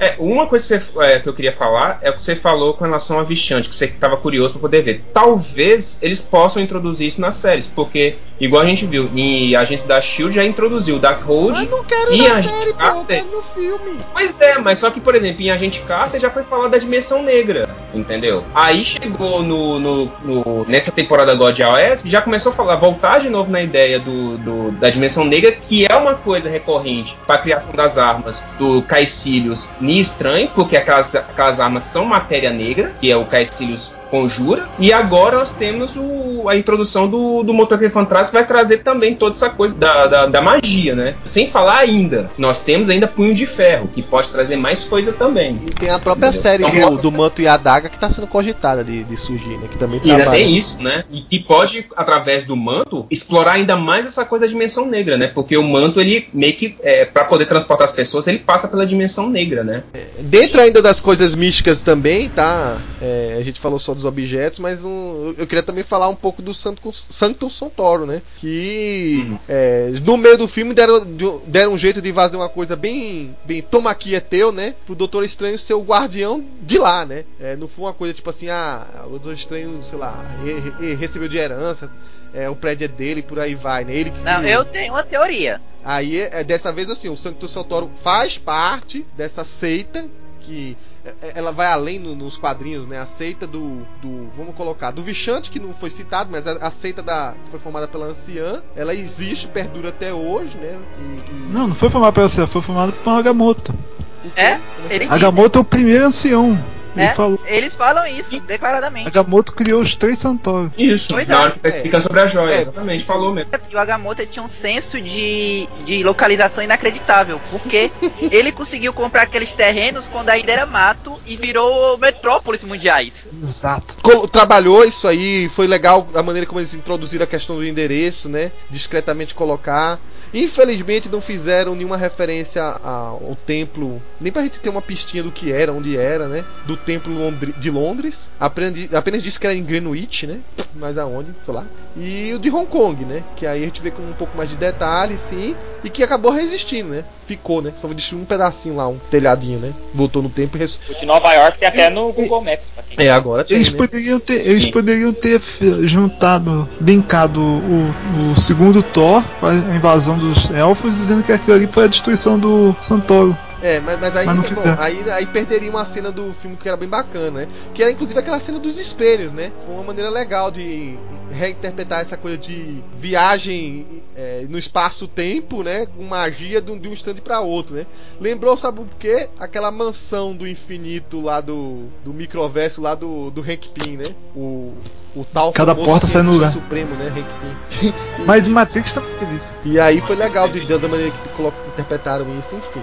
Nessa parte lá do, do, do Sancto, é porque, cara, é aquele negócio, tipo, é que nem aqueles alunos lá, é só tu ver. O cara, o Daniel Drum, ele chega lá, ah, mestre Drum, sabia que você estava cuidando daqui. Ou seja, o cara já tinha conseguido concluir o mestrado, aí o doutorado dele ele fez à distância porque ele passou no concurso pra outra cidade. Ou seja, o cara ainda não é o doutor estranho. É, ele ainda não é o Doutor Estranho. Só que aí ele passou no concurso para Nova York e fica lá cuidando de Nova York. De vez em quando tem que voltar lá pro Katmandu para assistir as aulas e entregar o projeto para virar o doutor. Ele usa aquele programa de ensino à distância lá. É, ele fica enchendo o saco que ele é doutor, mas na verdade o pessoal fica dizendo, é mestre. Tanto é que, tipo, meu nome é Doutor Strange. Não, Steven Strange. Aí o cara, ok, mestre doutor. É, é dublado, falaram mestre, foi? Foi, mestre doutor. É porque em inglês é Mister, né? Ele fala Mr. Strange. É. Então eles quiseram dar uma é. disfarçada na hora de dublar, então. Mas ficou bem melhor, cara. Ficou praticamente a alegoria completa lá. O cara lá, você é. O cara chama. Não, você ainda não tem doutorado. Eu vou ter que ver você dublado pra pegar essas piadinhas do Paulo. É. Bom, mais alguma coisa? Do, do tempo. Não do tempo que a gente falou agora, mas parece que o filme começa antes, assim, do, do, do, dos heróis aparecerem. E ele avança durante o tempo, quando ele já está em Camartage, que ele fala de Vingadores. Será que o Vingadores 1 aconteceu durante o, o treinamento dele? Não, Vingadores 1 não aconteceu durante o treinamento dele. Como a gente falou, antes do acidente já tem a Torre dos Vingadores.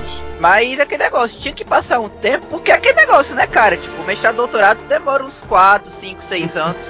e o cara não se formou e a orientadora ainda morreu. Ó, vamos contar, como a gente falou, né? Foi um ano dele tentando se recuperar, já tinha a Torre dos Vingadores nessa hora, né? Foi, foi uns 3 anos, eu acho que foi assim, de Vingadores 1 começou o filme, terminou agora, no começo da fase 3. É isso mesmo. A gente já tinha falado sobre isso. É, mas eu ainda continuo falando que aquela, aquelas têmporas lá, porque vocês falaram que ele perdeu o senso estético quando se tornou lá, é, foi lá pra Katmadu, mas se a gente for parar pra pensar, primeira coisa que ele fez quando as mãos ficaram um pouco melhores foi fazer um cavanhaque, raspar o cabelo direitinho. Se ele quisesse, ele podia ter comprado o Grecin 5 por lá.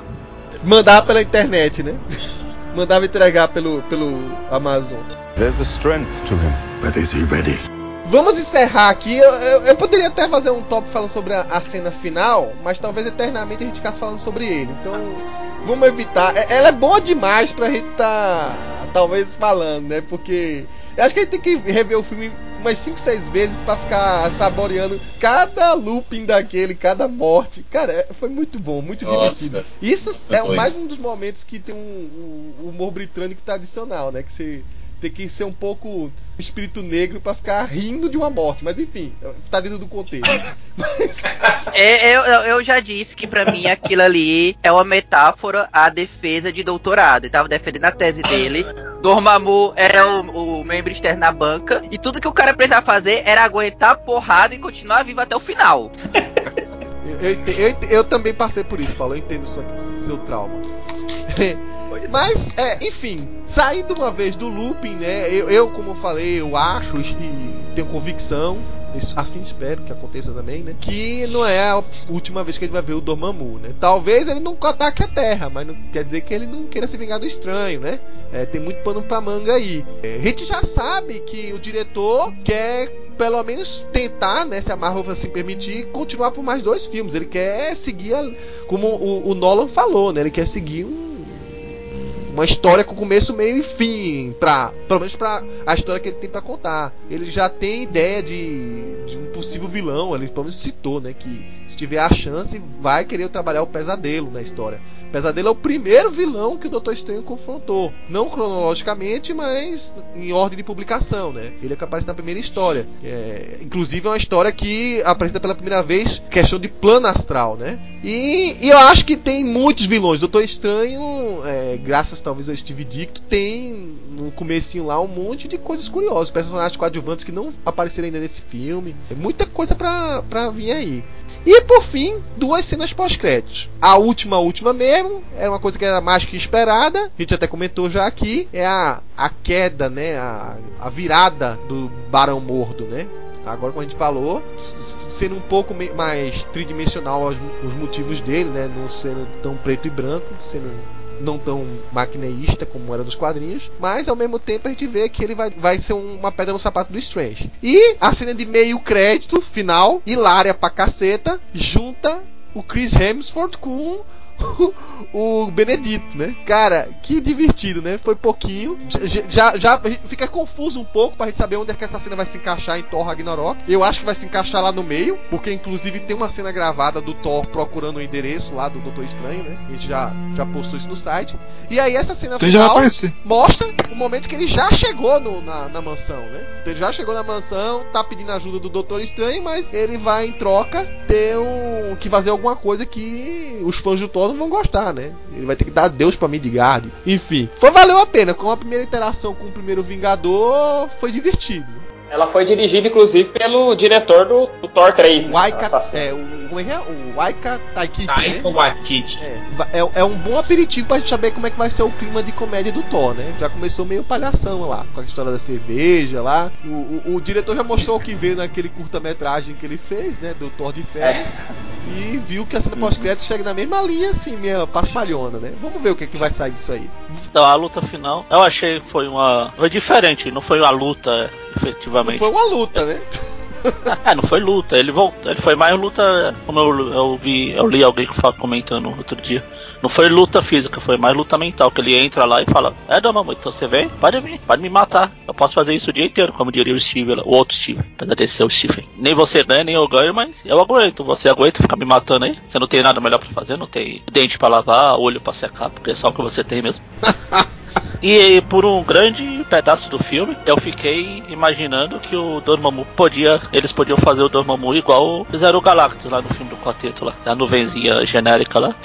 Eu já tava imaginando a reclamação do povo. Eu falei, vixe Maria. Aí quando apareceu o, o rosto dele, eu falei, bom, pelo menos apareceu o rosto. Deve ter mais alguma coisa aí. Tá sendo pós-crédito. Ah, do Thor, achei bem meia boca. Só vai servir se o Doutor Estranho aparecer no filme do Thor pra alguma coisa, utilidade. Ou só se, a não ser que eles só falem, então aí foi aquele mago lá que mandou a gente pra cá, a gente achou de. Acho que estamos felizes. E a outra cena foi o que eu falei do Mordo. Foi só pra mostrar que ele vai ser o vilão agora. Apesar que nos olhos dele não é vilão. Que ele vai querer ser o único mago existente e vai querer eliminar todos os outros. Começando com o rapaz do que não andava e depois andava e depois parou de andar de novo. Eu achei legal. Ele, acho que ele apresentou aí o filme pro público leigo e mostrou uma adaptação boa pra quem conhece os quadrinhos. No, no futuro eu quero ver como é que vai ser a interação do Doutor Estranho com os outros personagens. como ele vai se encaixar no no Terra Infinita, no, nos outros filmes dos Vingadores que ele vai participar. É, então, o, é, com relação ao, final com o Thor, cara, é, é aquilo que eu já falei lá para trás. Aquilo ali já mostra uma clara evidência do que, que é comédia americana e a comédia britânica, sabe? Os dois estavam fazendo comédia ali. Era um fazendo comédia com o outro. Aquela coisa sutil do tipo,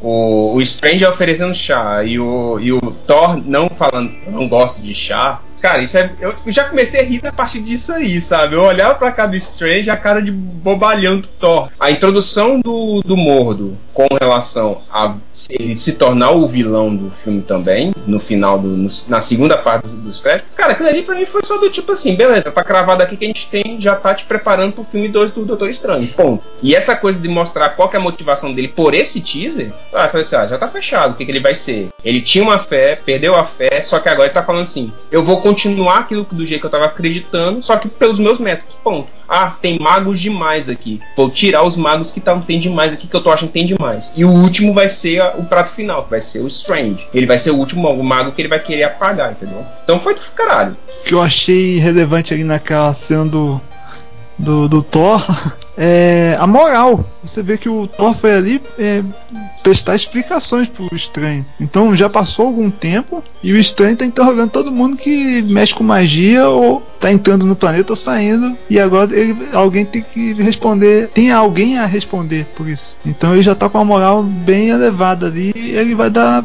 trabalho no. Vai ter um. Vai ser um nome de respeito assim no universo Marvel. Dizem que o próprio Benedict fala, né? Que ele vai ser o ponto que vai reunir os Vingadores. Será?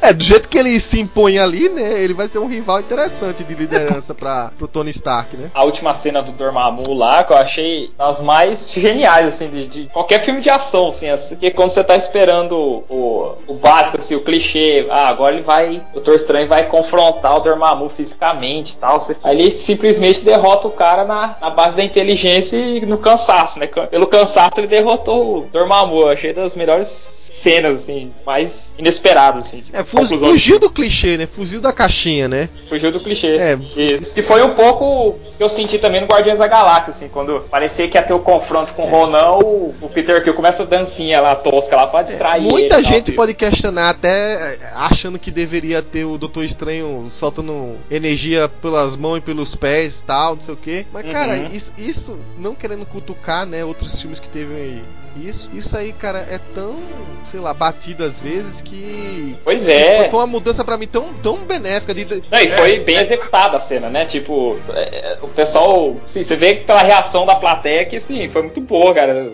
Toda hora voltando e vamos para ganhar, para ganhar, para ganhar. Não, foi a e... melhor coisa, porque foi tirou desse, desse clichê chato, né? Do tipo, ah, beleza, agora o, o herói se sobrepõe batendo muito no vilão. É. Cara, é uma batalha épica. É uma coisa bem clara. É assim, o Doutor Estranho, do jeito que ele tava ali, ele nunca poderia vencer o Dormammu com o conhecimento de poderes que ele tinha, com energia e por aí vai. Então, que a única coisa que ele fez? Ele teve um, um insight no meio da luta final lá, né, da história do Loop. O engraçado é que, assim, a trama não ficou forçada de, de dar essa dica de que ele poderia usar isso no é. final, né? O Wong cita isso em determinado momento, bem pontual. O outro personagem dá, no final dá a mesma dica, aí ele, opa, soma 2 mais 2 aqui, eu posso fazer isso. E foi lá e fez. E, e, e... vou citar Jonathan Hickman aqui, pro Paulo ter um, um momento epopeico aqui. Ele sabia que não podia ganhar, então ele deu um jeito de não perder. Na verdade, ele deu um jeito de ficar repetindo a derrota o tempo todo.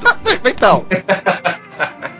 E agora eu tô contente, já citei o Jonathan Hickman, eu posso dormir em paz. O segundo filme da Marvel, em que o herói sabe que não pode ser o vilão e usa da inteligência para derrotar ele. Primeiro, o primeiro foi o Zemo nos Vinga é, contra os Vingadores no, no Guerra Civil. É, só que você pois é. inverteu é. propositalmente quem era vilão e quem era herói, entendi. Ó, oh, pera um instante, quem foi que matou a família de quem tá ali? Tá bom, eu já entendi seu ponto.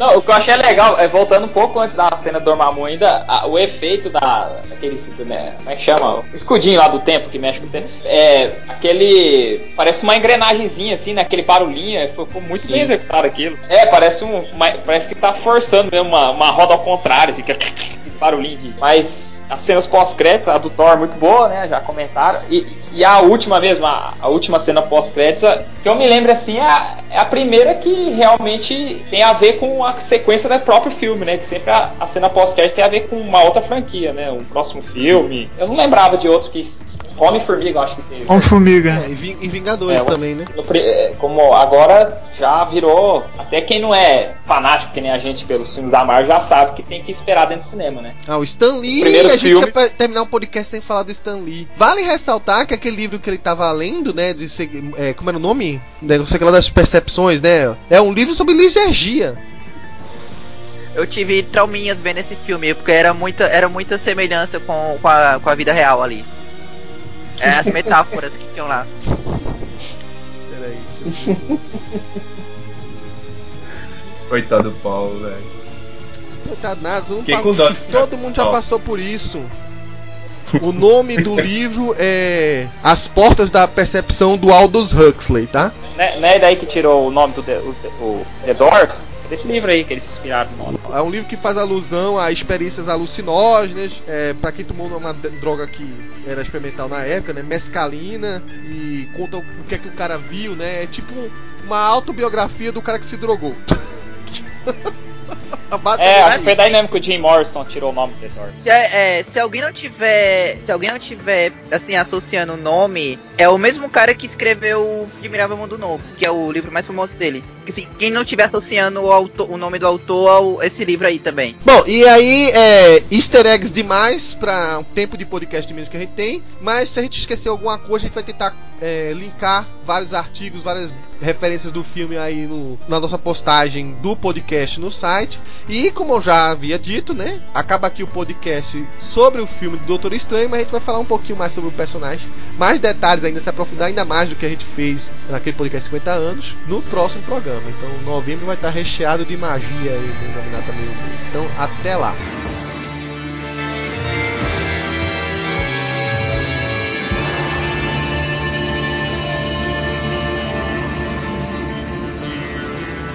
Uh, what's this, my mantra? The Wi-Fi password. We're not savages.